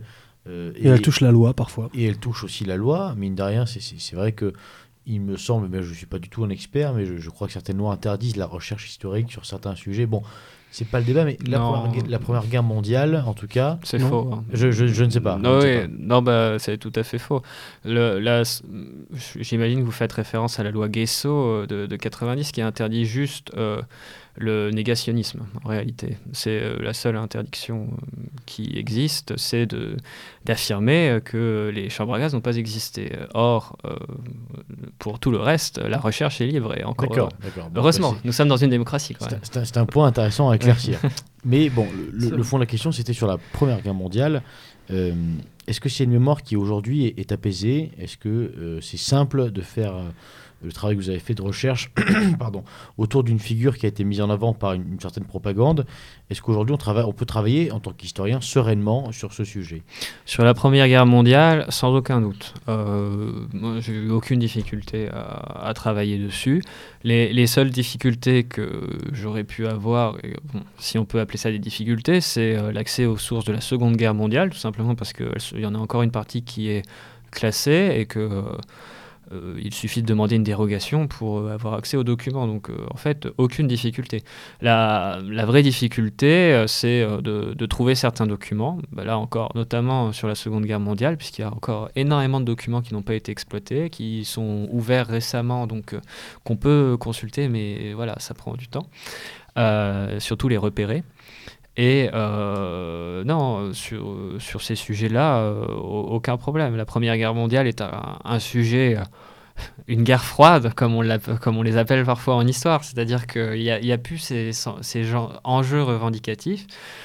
et il faut dire, pour resituer un peu, vous parler un peu de ma matière aussi, c'est que à la fin des années 90, s'est ouvert une, grande controverse historiographique sur la Première Guerre mondiale entre euh, euh, un groupe d'historiens, euh, je vais être honnête, ma, directrice de thèse est une de ces historiennes, une des chefs de file de ce mouvement, qui reconnaissent une, culture de guerre. Donc derrière Stéphane Audouin Rousseau et Annette Becker, il y a ce groupe d'historiens qui ont identifié la, la formation progressive d'une culture de guerre. À l'époque, c'était au singulier, maintenant, après justement cette controverse, on est passé au pluriel, de voir que euh, la guerre en fait a donné place à une, acceptation plus ou moins généralisée euh, dans toutes les armées. Et que ce phénomène exceptionnel, comment des gens qui vivent si mal un conflit horrible pendant quatre ans arrivent à tenir jusqu'au bout sans se soulever. Enfin, il y, a eu les, il y a eu les mutineries de 1917 au chemin des dames, mais c'est un phénomène marginal comparé aux millions de personnes engagées. Donc, à partir de cette, de cette réflexion, il y, a, il y a eu cette position qui a été proposée, et euh, d'autres historiens, euh, de, ce qu'on appelle parfois euh, l'école du Sud-Ouest, ou euh, en tout cas le CRIT 14-18, c'est le groupe de ces historiens, eux s'opposent à cette vision en expliquant que non, il n'y a certainement pas eu d'adhésion, mais au contraire une contrainte étatique qui s'est exercée sur la longue durée, et que si les, historiens de, donc, de l'historial de Péronne pensait qu'il y avait cette adhésion massive, c'est qu'il s'appuyait sur les mauvaises sources, et en particulier sur les sources d'intellectuels et de patriotes qui étaient, eux, complètement acquis à la cause, mais que si l'on allait voir le paysan euh, dans, euh, le, dans le Midi, euh, lui était pacifiste, il était contre ça. Donc évidemment, comme dans toute grande querelle, la vérité est entre les deux, et cette, cette controverse qui a été très violente, hein, enfin très violente à l'échelle de l'université, bien sûr, mais bon, c'était quand même ils n'ont pas creusé les tranchées entre eux quand même. Non, mais euh, bon, il y, a eu euh, des échanges de, mauvais mots, ce qui n'est pas du tout l'habitude dans les colloques. Et, euh, et donc, pour arriver finalement à un apaisement de ces tensions, notamment avec le centenaire, puisqu'il y, y, a aussi. Il y a aussi le fait qu'il n'y a plus de, témoins de la guerre. Le, dernier poilu est mort en 2008. Et il y a les gens qui ont vécu ne peuvent plus dire non, vous racontez n'importe quoi. Euh, moi, je ne l'ai pas vécu comme ça. Parce qu'effectivement, c'est ce conflit entre, euh, histoire et mémoire hein, que l'on retrouve encore sur la Seconde Guerre mondiale, mais il faudra voir aussi comment s'écrira l'histoire de la Seconde Guerre mondiale une fois euh, les derniers partis. et la question centrale dans, cette manière d'écrire l'histoire et sur ce qui fait un débat chaud ou un débat froid, c'est euh, de voir euh, la place du témoin, euh, la place qu'on accorde au témoin dans cette écriture de l'histoire. Savoir si le témoin doit être placé dans cette position de savoir absolu, euh, puisqu'il a effectivement, euh, il a connu euh, et il a eu une expérience particulière. Mais est-ce que cette expérience particulière reflète l'ensemble de la guerre, l'ensemble de la compréhension qu'on peut avoir de la guerre?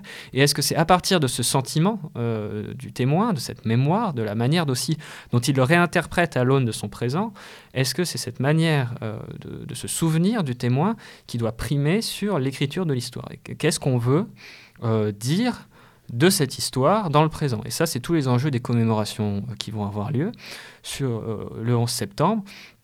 pardon, le 11 novembre, c'est encore une autre question. Il est toujours question d'avion, hein, mais non, le 11 novembre, c'est ça, c'est de savoir euh, dans, ce débat euh, qui, euh, qui agite la chronique depuis deux semaines, savoir est-ce qu'on commémore la victoire ou, ou les morts ou l'armistice, c'est de savoir quelle mémoire on retient. Est-ce qu'on veut comment chacun s'approprie cette histoire? Et de toute façon, on n'arrivera pas à un consensus là-dessus, puisque chacun vit cette histoire, la comprend, l'intègre d'une manière différente. et d'ailleurs, euh, il quelque chose d'assez intéressant, c'est que la polémique actuelle autour des commémorations est partie du fait que, à part si j'ai raté quelque chose, hein, que globalement, euh, l'Élysée aurait souhaité, ou souhaiterait toujours d'ailleurs, des commémorations qui ne soient pas trop empreintes de marques militaires pour. Euh, alors la, raison m'échappe, il était question de pas français Allemagne, mais je pense qu'il y a autre chose aussi derrière. Enfin bon, peu importe. En tout cas, ça part de ça. Et donc ça soulève un sujet, c'est est-ce, que la commémoration d'une guerre appartient forcément à l'armée? Bien sûr. C'est, tout l'enjeu. Hein. pour moi, c'est euh, le cœur du débat. Et euh, on, a pu voir euh, des gens très, qualifiés. Hein, j'ai des collègues qui en parlent aussi régulièrement. c'est, clairement ça. Est-ce que la mémoire qui donc replace toujours plus au centre aussi les civils, puisque on parlait de ces citoyens soldats qui, ont été euh, dans euh, qui ont été conscrits à l'entrée en guerre, les citoyens et citoyennes qui, à l'arrière elles-mêmes, assuraient l'effort de guerre. Est-ce que, replaçant ces citoyens au cœur de l'histoire, on ne déprend pas une partie du militaire et on ne va pas tendre vers une commémoration purement civile? Euh, c'est tout l'enjeu euh, de ces commémorations et il faudra voir aussi est-ce qu'on veut simplement continuer à, commémorer euh, une, cérémonie militaire?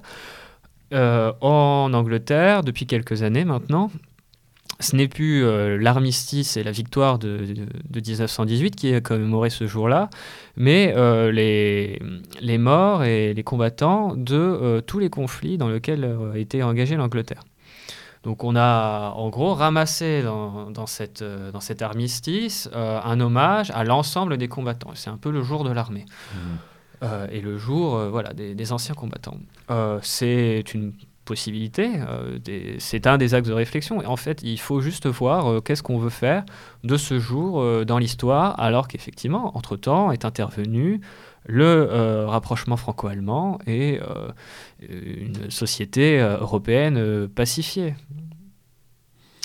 En tous les cas, effectivement, c'est des questions qui ne sont pas encore tout à fait réglées. Mais, mais je pense que, pardonne-moi, Beluga, que ça, ça n'empêche pas nos auditeurs tout de même à, rendre hommage. J'y venais, j'y venais, mon grand.